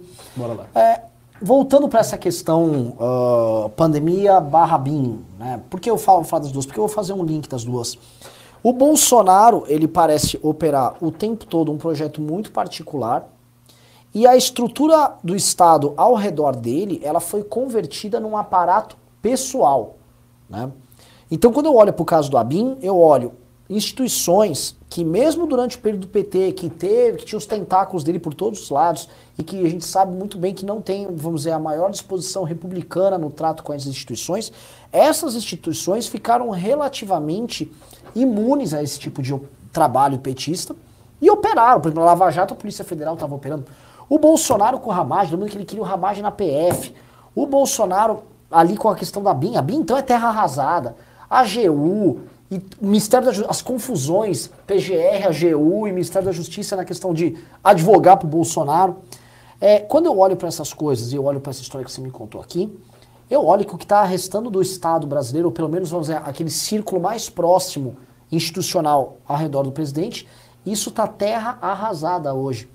Você sabe que você sabe, você pensa que nessa questão da pandemia está rolando isso? Quando eu olho, por exemplo, que o Ministério da Saúde ele tem que ficar absolutamente sujeito às opiniões e às pressões da presidência da República para suas atividades políticas, para suas uh, percepções sobre medicina das mais rudimentares. Você vê isso acontecendo, você vê um paralelo nisso na pandemia, você vê também é, ele cruzando limites absolutos. Como você vê isso aí? Não, com certeza, concordo 100% com você. Acho que o, o que a gente está vendo é uma pessoa que assumiu um cargo com poder demais, demais, né? O presidente no Brasil tem poder demais. Ele claramente tomou uma sequência de decisões erradas absurda que faria uma pessoa em outra situação talvez até cair, mas ele foi se mostrando que ele está disposto a rifar o Estado brasileiro, não importa o quanto custe, para se manter no poder, enfim. E, é, a meu ver, é isso que está acontecendo, né? Ele tá, tem um bolo de mais de um trilhão de reais sendo dividido. Você pode reclamar com quem está oferecendo o bolo ou pegar a sua fatia. As pessoas estão pegando a sua fatia e isso, enfim, isso pode ter vários problemas, porque o que eu vejo um pouco como eu falo, nos últimos tempos, cada vez mais eu ando fazendo esse paralelo com o que aconteceu com o Partido Republicano lá nos Estados Unidos, que concentra a maior parte da direita, né? E o Trump ascendeu muito lá com as pessoas, os políticos profissionais, achando que ele seria fácil de ser controlado, de que tá, ele está ganhando um monte de apoio aqui para a gente, a gente está subindo com ele, mas vai ser um cara que a gente tem controle porque ele é um cara meio estranho, para não dizer meio burro para algumas coisas, né? É, o Bolsonaro tem demonstrações de burrice e incompetência muito maior do que o Trump. Então, eu acho que tem muita gente que está entrando nesse barco achando isso também.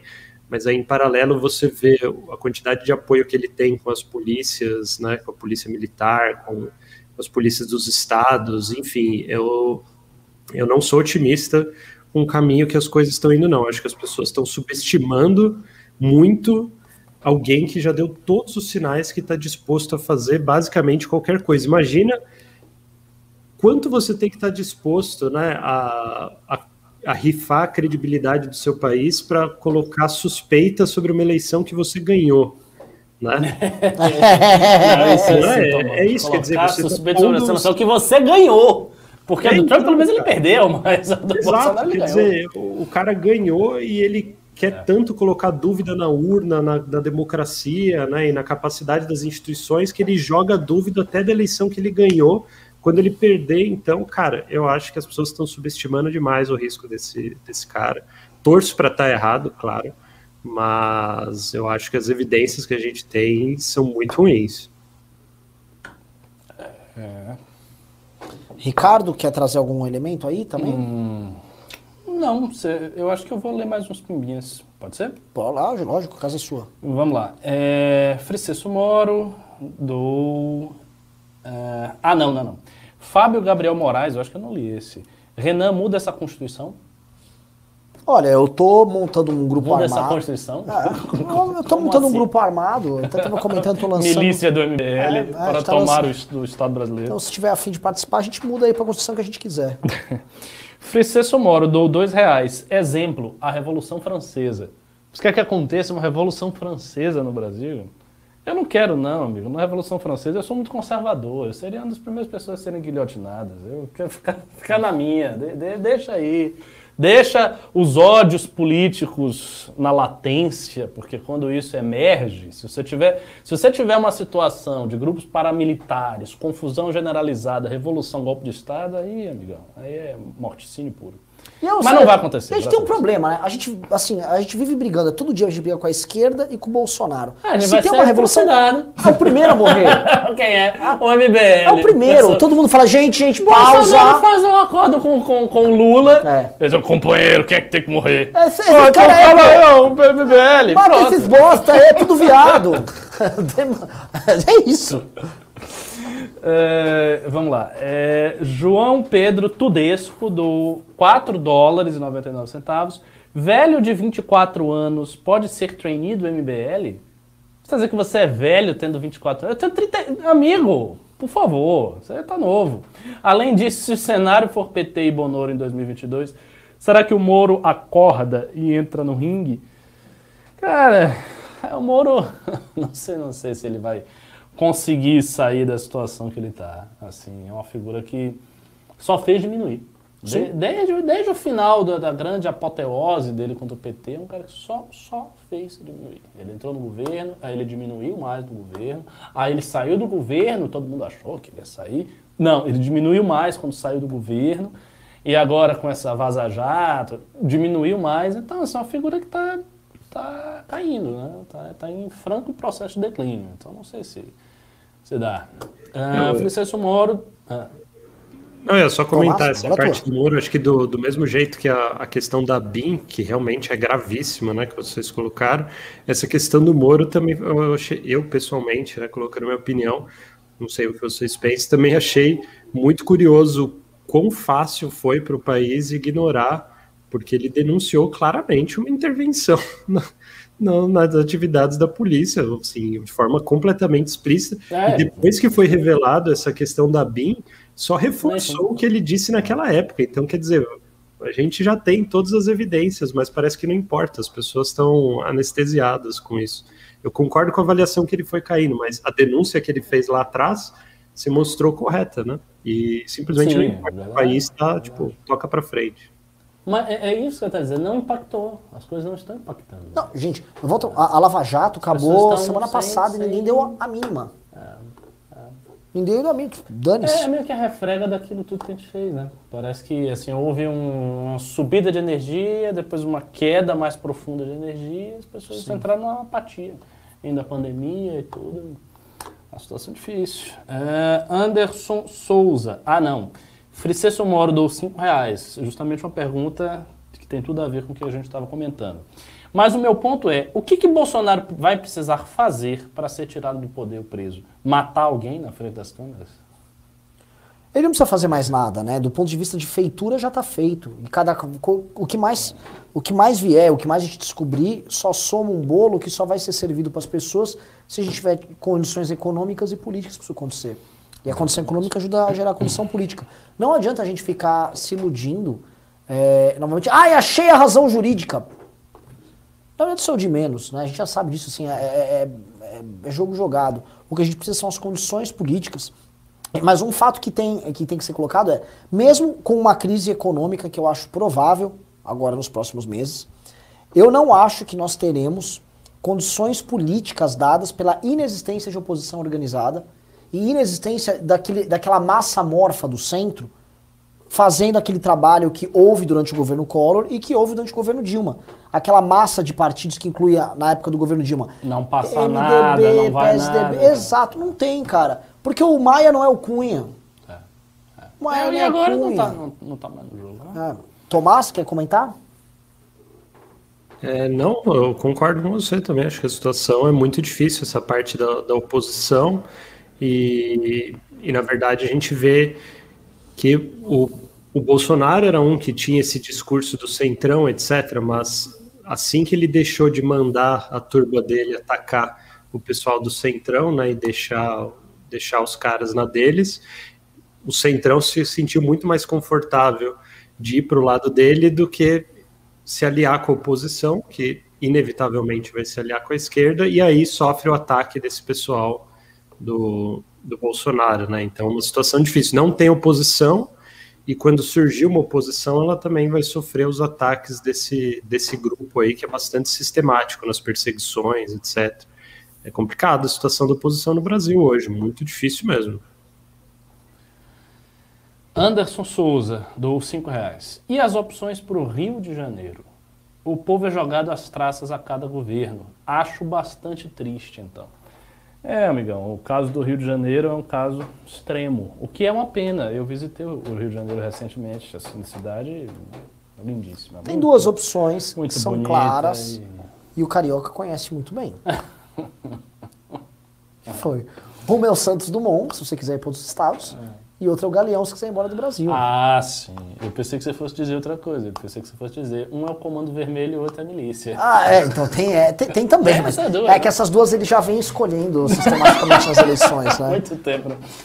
É, é, Jonathan, do 20 reais. Pesquisa da XP mostra Moro ganhando no segundo turno. Não tem outro cara. Precisamos de pessoas como Kim do MBL na equipe do Moro, ajudando ele a ter mais carisma popular e se preparar para debates e entrevistas. Já começou.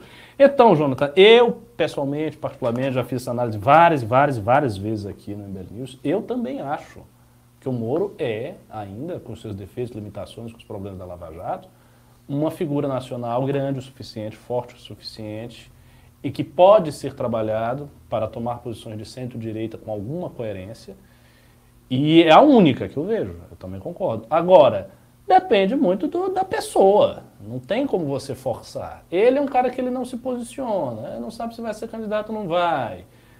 Não se posiciona em relação a nenhum assunto substancial da vida pública brasileira. É uma figura que se oculta em todas, todos os fatos que estão aí. Fica difícil trabalhar um candidato assim.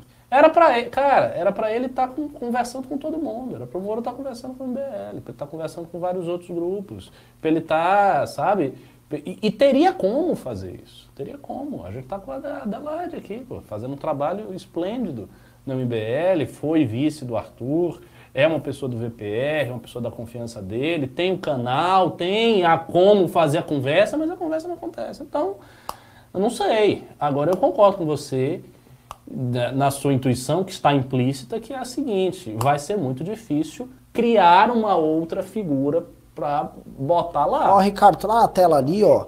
Fizeram uma montagem tua, Vaporwave ali, acho que fumando um charuto com óculos escuros aí, tá. Ah, eu, eu, eu fumei um charuto recentemente. Foi, acho que se, se, sábado ou domingo que eu fumei. Tá, tá aí, ó, o hashtag é. professor E foi um, um, charuto que um aluno meu deu. Ah, é? É, um menino do MBL, o Marcelo, não sei o quê. Ele me deu, tem uns dois anos no, no, no congresso. Aí eu disse para ele, ó, vou esperar um momento especial. Eu chegou um momento especial, que tinha um amigo que eu não via há quatro anos, aí eu revi esse amigo, e aí fumei esse charuto. Pois é. Uh, vamos ver aqui. Hugo Peixoto do cinco reais, não falou nada. Kainá Vingert do 1,99, 1 dólar e 99, que é 10 reais. Quais são os bons nomes para 2022? É, essa, é, essa é a pergunta, é o problema. Quais são os bons nomes para 2022? Sei, Amoedo, Moro, o que mais? Estão trabalhando para que a alternativa seja o Mandetta. É, não, é, não gosto. Eu não gosto. Eu não, não tenho nada contra o Mandetta, não, mas assim, eu acho que a figura dele já caiu no ocaso, muito mais que a do Moro. Passou esse negócio, Mandetta. Hum, isso aí é outra, e outra coisa. É um, é um grande político tradicional, como todos os outros, não é nenhuma novidade em nenhum aspecto, eu acho. Eu acho que assim, ele teve aquela notoriedade muito específica, muito localizada, porque ele se opôs ao Bolsonaro em relação à pandemia, né, e conseguiu surfar aquele período como, e, formar a imagem de uma pessoa sensata perante um louco conduzindo a pandemia. Ele teve essa habilidade, é um cara muito simpático, figura tem um certo carisma, mas para mim não representa nada não. Tomás, como você vê o Mandetta? Ah, Nessas histórias, essas confusões aí todas. É, na situação atual, cara, qualquer um com capacidade de vencer em 2022 o Bolsonaro, eu, eu não vou estar tá reclamando. Mas, pessoalmente, a questão do, do Mandetta, eu acho um pouco triste assim o que aconteceu ao longo depois que ele saiu e mesmo todo o processo até aqui, porque ele errou muito. Né, ele errou muito na condução da pandemia também. É que como o, o Bolsonaro né, e, o, e o Pazuello, que veio depois, erraram numa escala muito maior desde o começo, é, ele acabou aparecendo, como você falou, né, como um cara sensato, tal, que está ali, fez uma oposição, tentou resistir na medida do possível. Mas ele errou muito, e a situação brasileira em 2020, muitas coisas ali foram culpa e responsabilidade de nações e ações erradas, inclusive, do próprio Mandetta. Então, eu, por conta de estar muito envolvido com a divulgação da pandemia, eu ficaria triste se ele fosse a pessoa que acabasse coroada de tudo isso, porque ele errou muito e, e muita gente morreu no Brasil por falhas dele. Mas, enfim, existe um inimigo muito maior aí, né? Então, paciência. É, o Martin comentou algo semelhante também. Ele disse que o Mandetta errou. Eu não me lembro qual foi o aspecto que o Martin destacou, mas ele falou que teve alguma coisa. Sim, eu. Enfim, eu, eu eh, acho o Mandetta. É, se for Mandetta, é Mandetta, né? A gente abraça o Mandetta, mas eu não, eu não me empolgo. Eu não acho nem um pouco em- empolgante. Eu preferiria o Moro, mas também tá pouco empolgante. É, é difícil, tá, tá complicado. Então, não- a pessoa que vai disputar a eleição, nós estamos em 2021 já. A pessoa tem que se colocar, ela tem que ter galo, tem que fazer alguma coisa, tem que se, se mexer. né? A gente está aqui com o projeto Arthur, já está pensando em várias coisas. Tamo... Turnê, tudo montado. Não, os é. caras não fazem nada, pô, fica aí nessa... Com a grana que os partidos têm hoje. Pois é, a galera com Você olha o caixa dos partidos grandes, pelo amor de Deus, cara. É, enfim. Tem Fazer. partido que vai ter quase bilhão pra eleição. É, Anderley Pastrello doou 20 reais. Humildes, vintão, para pagar a pizza do Carratu. Esse anônimo que segura tudo aí nas costas do MBL. Ah, não, pen- não pense que há modéstia nesse homem, viu? Muita propensão ao risco e fala na cara o que pensa. Piada interna aqui, que quem conhece vai entender. É, Victor Gabriel deu 5 reais. Famoso conservador baiano. Muda essa porra não, tô com preguiça. Deixa como tá. pois é, a minha baianice faz com que eu tenha posições mais prudentes. Deixa aí, vai deixando. vai deixando. O Wellington Xavier deu 5 reais. Eu gostaria de saber o que vocês acham do nome do Flávio Augusto da Silva, da WhatsApp, para presidente do Brasil. Tem que se apresentar. É, Não isso adianta- sabe o que eu acho? Eu sei quem é o Flávio Augusto. Posso eu já vi palestra dele, mas que Posso ele falar, não né? existe no, no- no grande debate nacional. Posso falar uma coisa que é verdade? Assim, as pessoas ficam sugerindo, e esse é um erro que a gente já cometeu antes com o É, Flávio. Vai, vai esse aqui. É. Tipo, ó, esse aqui é um nome bom. Se o cara quer, o cara tinha que estar fazendo por merecer. É, o tem cara que tinha que estar aparecer, trabalhando nisso. E também não dá pra ficar naquela coisa, por exemplo, o Luciano Huck, tá sempre querendo ser candidato, nunca consegue botar a cabeça pra fora. Tenta, põe a cabeça pra fora, se tem que apanhar. O lance é o seguinte, as pessoas querem fazer política, querem ter poder. A gente sabe que política, no fundo, é guerra. Tem que fazer como o regras. Bolsonaro nisso. Bolsonaro fez. Ó o tempo de pré-campanha do Bolsonaro. Tava, ó. Tempão. Bolsonaro é Bolsonaro, é Bolsonaro é Bolsonaro, Bolsonaro é presidente. E ele tava lá, se colocou. E ganhou. E o que eu tô vendo é que, é, e Tomás, por favor, quero a tua opinião disso também. É, o que me parece é que os políticos parece que viraram besta. Eu fico olhando à esquerda, essa porque fica- briguinha fica assim, com ó, preguiça, é um preguiça. negócio assim, O né? Lula vai lá e fala, ah, porque vai ser o Haddad. Aí o Boulos fica com ciúmes, olha, eu não gostei. Aí vai o Ciro e já xinga os dois. E eles ficam nessa, nessa babaquice e eu não vejo nenhum dos três. Espero que não, que eu não torço por eles, mas nenhum dos três construir nada. De start, nem oposição. É. Alguém sabe o que o Boulos está fazendo desde que ele perdeu a eleição? Ele Ora. sumiu. E o Ciro Gomes? Eles somem. É. E aí eles querem, sei lá, aparecer na época da campanha. Me parece que a coisa virou um O esporte. Ciro teve um momento que o Ciro estava aparecendo. Ele apareceu, ele fez uma pré-campanha interessante, a do Ciro. Fez uma campanha ruim. A campanha dele foi ruim. A pré-campanha dele foi bem melhor do que a campanha. Depois ele começou ainda a aparecer, ele estava circulando, fazia aqueles eventos de universidade, que ele fez vários. Mas o cara também começou a sumir. E de- desde antes do, da- do início da pandemia, o Ciro sumiu. Tinha- era uma coisa curiosa. Tinha até uns ciromínios que vinham aqui Sim. no chat do MBL, agora não tem mais praticamente nenhum. Por que isso? Porque ele foi sumindo. Então as pessoas vão sumindo, elas vão se inte- Você entregando. reparou? Não, no, no meu Twitter tinha Cirominion a dar com pau. Não tem Sumiram. mais. E outra coisa, o desempenho eleitoral cirista fora do curral dele, lá em Fortaleza, não foi grande coisa. Os Não, candidatos não dele não foram bem. E quem foi bem foi o PSOL.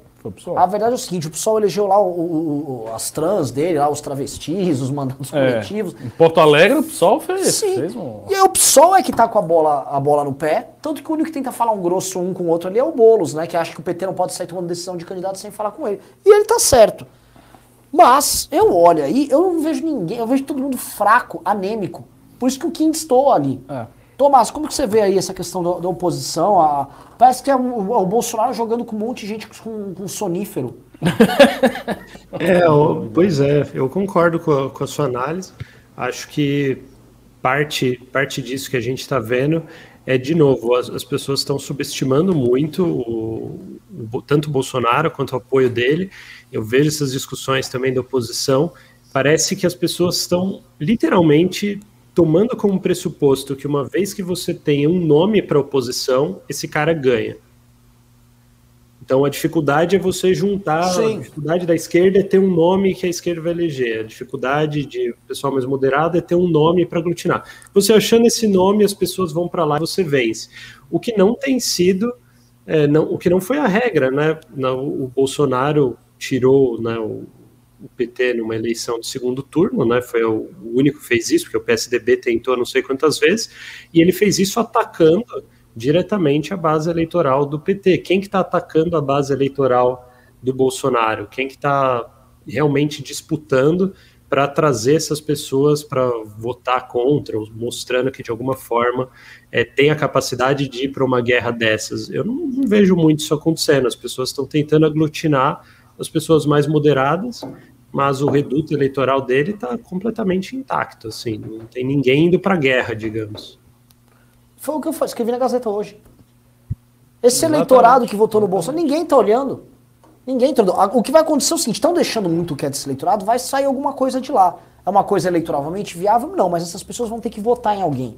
E essas pessoas não vão simplesmente ir na inércia no Bolsonaro, que é o que o Bolsonaro quer. Exato. Acho que uma parcela grande vai votar se vê que dá pra fazer voto útil, se o PT pinta com um nome pra, pra forte para segundo turno.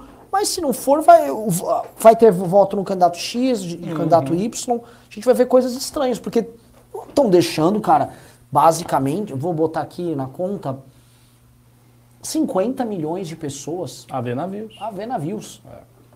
O eleitorado, o eleitorado que votou no Bolsonaro e bota botar Alckmin, Álvaro Dias, Amoedo, está tá largado, ninguém tá dando a mínima, ninguém tá regando esse eleitorado aí. É. Esse eleitorado to, toma toma chablau todo dia do Bolsonaro, ou vem a esquerda e também fica, fica esculachando aí, lá, você abre o Big Brother, estão lá questionando gênero, sexo, raça, cor. Eu fico olhando e falo, pô, mas vão fazer o que com esse cara? Né?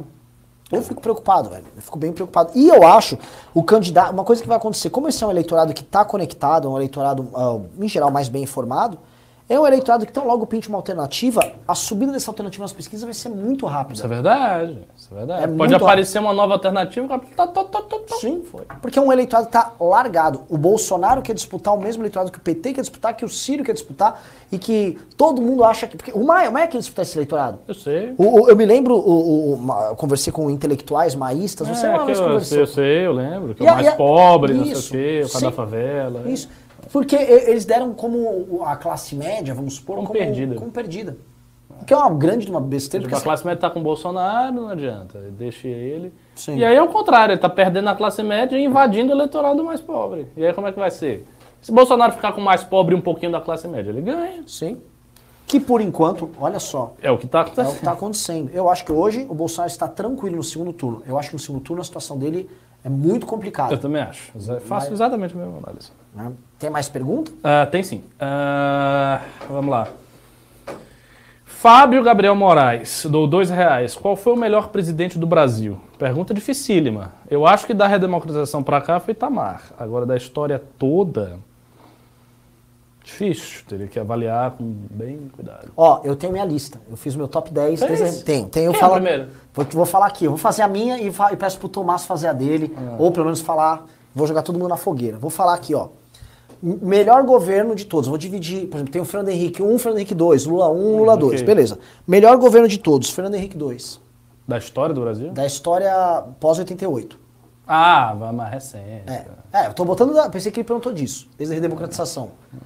FHC 2 é o melhor governo, depois Itamar Franco, depois Michel Temer, depois FHC 1.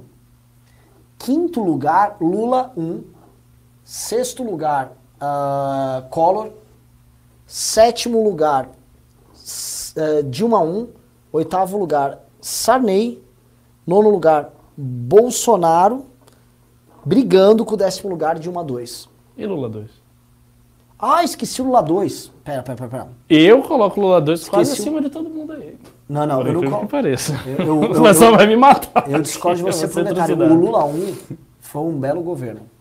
É, foi, foi. Lula 2 que deu bem. Ah, né, né, sim, em, em, termos de corrupção, mas foi no Lula 2 que o Brasil, ó, cresceu. Ah, em matéria 1, de crescimento. O, Lula, o final do Lula 1 cresceu demais, bem também. Demais, demais. 2005. E qual, qual, qual é do convidado, Thomas? Olha, eu confesso que eu nunca pensei sobre isso. Eu teria que inventar uma resposta aqui, mas essas coisas que a gente pensa de última hora costumam Supetão, não né? ser muito inteligentes, então eu vou me abster. Eu nunca pensei sobre isso. tá certo. a Dilson da Rocha Herculano dou 20 reais. Por que não a liderança nascer no próprio MBL? Qual a estratégia de vocês, curto, médio e longo prazo? Qual, qual liderança? A liderança nacional, é. as lideranças dos estados? Hoje o, o Kim exerce uma liderança institucional oposicionista de muito destaque, mas a gente, e institucionalmente o MBL vem exercendo esse papel também. Só que uh, isso é muito mais um jogo político do que para ser uma alternativa que o povo vai falar, vou votar no fulano. O Kim é um menino, hoje com 25 anos, fez 25 anos de idade agora, semana passada, é. semana atrasada. Tem o Arthur, Tem o Arthur. Assim... Eu acho que a gente não precisa ter a pressão de querer fazer uma liderança agora. Acho que a gente está fazendo um trabalho bem feito e consistente e a gente tem que contar com o tempo. O tempo tem que ser nosso aliado, não tem que ser nosso adversário. É, a gente tem que maturar. Eu concordo integralmente. Assim, é, parece que o MBL é uma instituição muito antiga, mas o MBL é um bebê em termos de vida longeva de uma instituição. O MBL tem seis anos, sete anos. É. Lembrando tá, que o PT nasceu em 80, é, institucionalmente, porque é. antes disso ele já estava... O PT levou 22 anos para chegar na presidência. 22 anos para chegar na presidência. E, e, o PT já nasceu grande. O MBL nasceu pequeno. O PT é. já nasceu com a coalizão de sindicato, igreja, intelectual, gente pra cacete da esquerda que já estava... Gente que estava pronta. Gente que estava pronta. Sérgio Buarque de Holanda foi membro fundador do PT, Ramiro Faoro, esse povo todo. Essas pessoas já estavam prontas, já eram consagradas. Então foi um negócio já grande desde o princípio. E levou 22 anos para chegar na presidência. O MBL ele não tem musculatura fora do estado de São Paulo para conseguir sustentar o fogo de uma candidatura nacional. Se tivesse uns 23 estados do porte que tem aqui, aí era uma coisa a se pensar. Mas por enquanto eu acho que está precipitado. Uh, o Flávio Gabriel. Ah, não. O, o Jonathan Ferreira, do dois reais. O MBL não deveria se envolver com a presidência. Não, não deveria. É. João Pedro Tudesco, do 4 dólares e 99 centavos. Não seria suicídio político um presidenciável de direito apresentar hoje? É só esperar 2026 para não apanhar hoje do gado. Só o Moro poderia. Olha, eu acho que se tem alguém que tem afã de poder, que o cara quer esperar 2026, essa pessoa já não tem afã de poder. Não, você tem que se apresentar agora, é rápido, é logo. E outra coisa, a janela de oportunidade é agora, é com o governo Bolsonaro. Ninguém sabe quem é que vai assumir em 2022. E se for um, um governo que faça um bom governo, que vá fazer sucessor, aí acabou. Então tem que ser velocidade. Não acho que é suicídio político nenhum. Eu acho que as pessoas têm que se apresentar. Evidentemente, elas não precisam botar na testa, quero ser presidente, mas há, há maneiras sutis de se colocar no debate público com vigor. E isso não tem acontecido. Simplesmente não tem acontecido. É, acabaram os pimbas. Acabaram? Acabaram os Olha, pimbas. a gente já tá. Vai, vai falta 13 minutos para encerrar, então é legal a gente encerrar com, com o professor Tomás aqui trazendo para a gente o que, que ele espera dessa continuidade de combate à pandemia, o que, que ele espera da CPI e o que, que ele. como ele vê, vamos dizer assim, a situação política influenciada por essa, entre aspas, gestão do Bolsonaro no combate ao Covid-19 bola é tua, uh, e aí a gente faz o nosso encerramento logo depois. Eu não sei que o vencedor aqui, muito provavelmente foi o Caio Martins, né? Ele vai levar a camiseta aqui do Kim? É isso, Caio Martins? Então, bola é tua, Tomás. Bom, na parte do combate à pandemia, eu espero literalmente nada. Assim, no sentido forte, inclusive deixo isso como é, uma informação útil e relevante aí para aqueles muitos que ainda estão assistindo, né? Agradeço Imagino que estejam gostando da discussão para estar tá aí até agora, mas deixo como uma informação útil para vocês. Por quê? Pelo seguinte, só para dar uma noção do, do quadro geral para quem não está acompanhando isso. Quando foi descoberta né, a, a variante de Manaus, que é a P1, a variante nova, ela foi descoberta pelo Japão. Por que, foi descoberta pelo Japão, não pelo Brasil? Porque o Brasil não está nem aí, a gente não está fazendo sequenciamento genético na escala que deveria e na velocidade que deveria. Então, foram viajantes que saíram de Manaus e chegaram no aeroporto do Japão, que foram isolados lá e testados lá e estavam com essa variante. Isso foi, eles chegaram no Japão no dia 2 de janeiro, foi a informação veio a público por volta do dia 10. A OMS, assim que eles sequenciaram e dividiram essas informações com a comunidade científica internacional, mas praticamente assim que eles anunciaram, a OMS já tinha uma reunião que era uma reunião emergencial para discutir o surgimento de novas variantes, já tinha discussão da, da variante britânica. Eles adiantaram essa reunião em quase duas semanas pra, por conta dessa variante de Manaus que estava surgindo lá. Isso antes do colapso de Manaus, antes de faltar oxigênio, antes de qualquer coisa, eles já foram. Quem ouviu falar disso de uma fonte oficial do governo? Ministro da Saúde falando que isso era preocupante, presidente, qualquer pessoa com alcance maior. Ninguém. Na Europa, assim que saiu as notícias da nova variante do Reino Unido, que era perigosa, depois Manaus, etc., muitos voos foram cortados com o Brasil.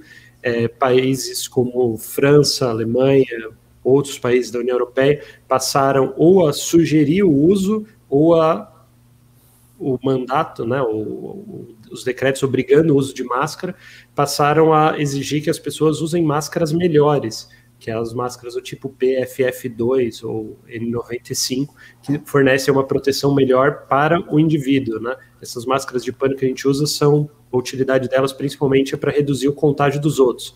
Essas PFF2 é para proteger você.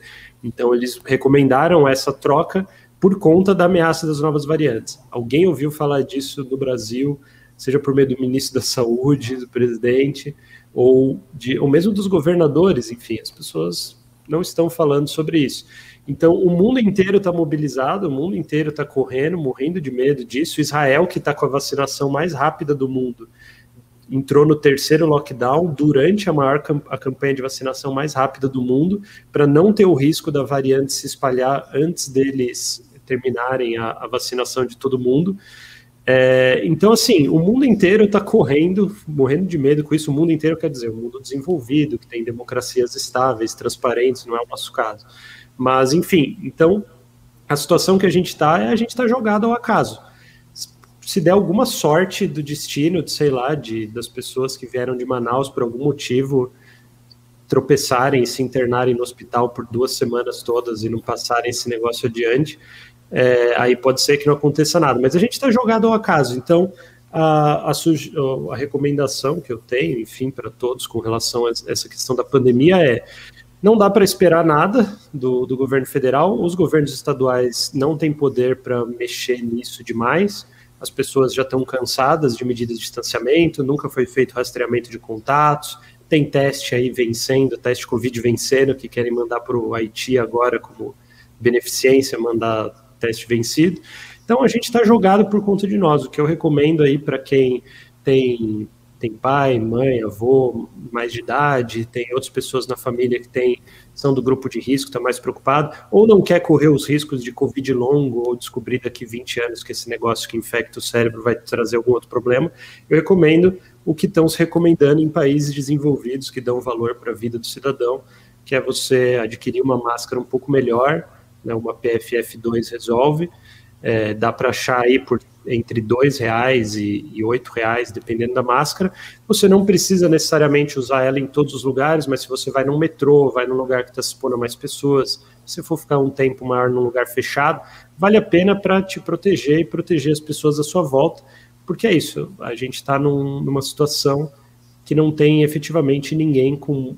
As pessoas que têm poder não estão fazendo nada, e as pessoas que têm o médio de poder estão tentando um pouco se esquivar das responsabilidades. Né? Você pega aí o governo do estado de São Paulo, passou o negócio de fechar o comércio à noite, que não resolve nada, mas se São Paulo colapsar igual Manaus colapsou daqui um mês ou dois, pelo menos vão falar, olha, eu tentei, fiz alguma coisa, não vai ser igual aconteceu em Manaus, que eles liberaram tudo e depois explodiu tudo e pegou mal para o governador e para o prefeito depois, né? Então é isso, a gente está com coisas paliativas, fazendo nada, torcendo para não acontecer o pior. O que eu recomendo é, se vocês têm pessoas a proteger ou querem se proteger, façam vocês o que não tem ninguém que teria obrigação de fazer fazendo, né? E redobrem os cuidados em países sérios que tem gente trabalhando para isso. É isso que eles estão recomendando a gente fazer. Então é o que eu recomendo também. De resto, eu espero que esse governo caia o quanto antes. É o, o melhor que poderia acontecer para o país, eu acho que seria isso, porque além de todos os crimes que foram cometidos e o tanto de gente que morreu, ele anestesiou as pessoas, cara. Ninguém se importa com mais nada, é absurdo. O negócio Grande da ponto. o negócio da BIM ninguém se importa, intervenção da polícia ninguém se importa, colapso em Manaus com evidências claras que as pessoas sabiam disso antes, não mandaram oxigênio. O cara vira e fala que não é responsabilidade dele como presidente mandar oxigênio para Manaus, quer dizer, cara, tá vindo oxigênio da Venezuela, olha, olha isso, o absurdo disso. E as pessoas não se importam. Então, assim, além de todos os crimes, Uh, eu acho que tem algo mais sendo perdido aí, que é o, assim, critérios mínimos de cidadania e dignidade das pessoas, eu acho que a gente está perdendo. Então, eu torço por isso, mas eu sou um realista, então eu não sou muito otimista. Acho que a gente tem que se proteger e fazer o máximo possível. Eu acho que é isso. Peço desculpas pelo clima meio, meio down, mas, assim, é, uh, eu tenho dificuldade de, diante de uma situação dessas, não mandar o que eu acho que é real. O que eu acho que é real é isso aí e sinto muito se não são boas notícias. É, chegaram mais chegaram mais três pimbas, ah. só no finalzinho. É, Jonathan Ferreira, do 5 reais. O problema do Moro é o espírito policialesco. O MBL pode se sujar se apoiar. É, existe esse ponto aí, mas eu particularmente tenho uma opinião um pouco diferente, mas enfim, é um assunto complexo. É, Leonardo Guarizo Barbosa do 5 reais. Janones destrói a campanha eleitoral de 22, deixando-a imprevisível. Não sei se o Janones pintasse em 22, ia dar um. ia ter um. Ele vem. Barco, ia, vem. ia ter um negócio diferente. É, mas eu acho que ainda está cedo para ele. Eu não, não sei se ele, se ele tem estofo para disputar ainda não. É, Caio Martins dou 5 reais. Renan, você já tem meu endereço no Instagram. Eu ganhei no primeiro dia que voltou ah, a live. me manda de novo, manda um oi lá para eu poder encaminhar aqui pra galera. Então, galera, é isso. Gente, muito obrigado pelo programa. Vou te falar, adorei o programa de hoje. Muito adorei bom, a forma. Muito informativo. Muito, muito informativo. É um programa o seguinte. Eu fiquei aprendendo aqui. A gente ouvindo. aprendeu. É, eu vou, eu vou lá estudar esse caso agora. Vou falar com a galera do blog nosso pra gente ir atrás.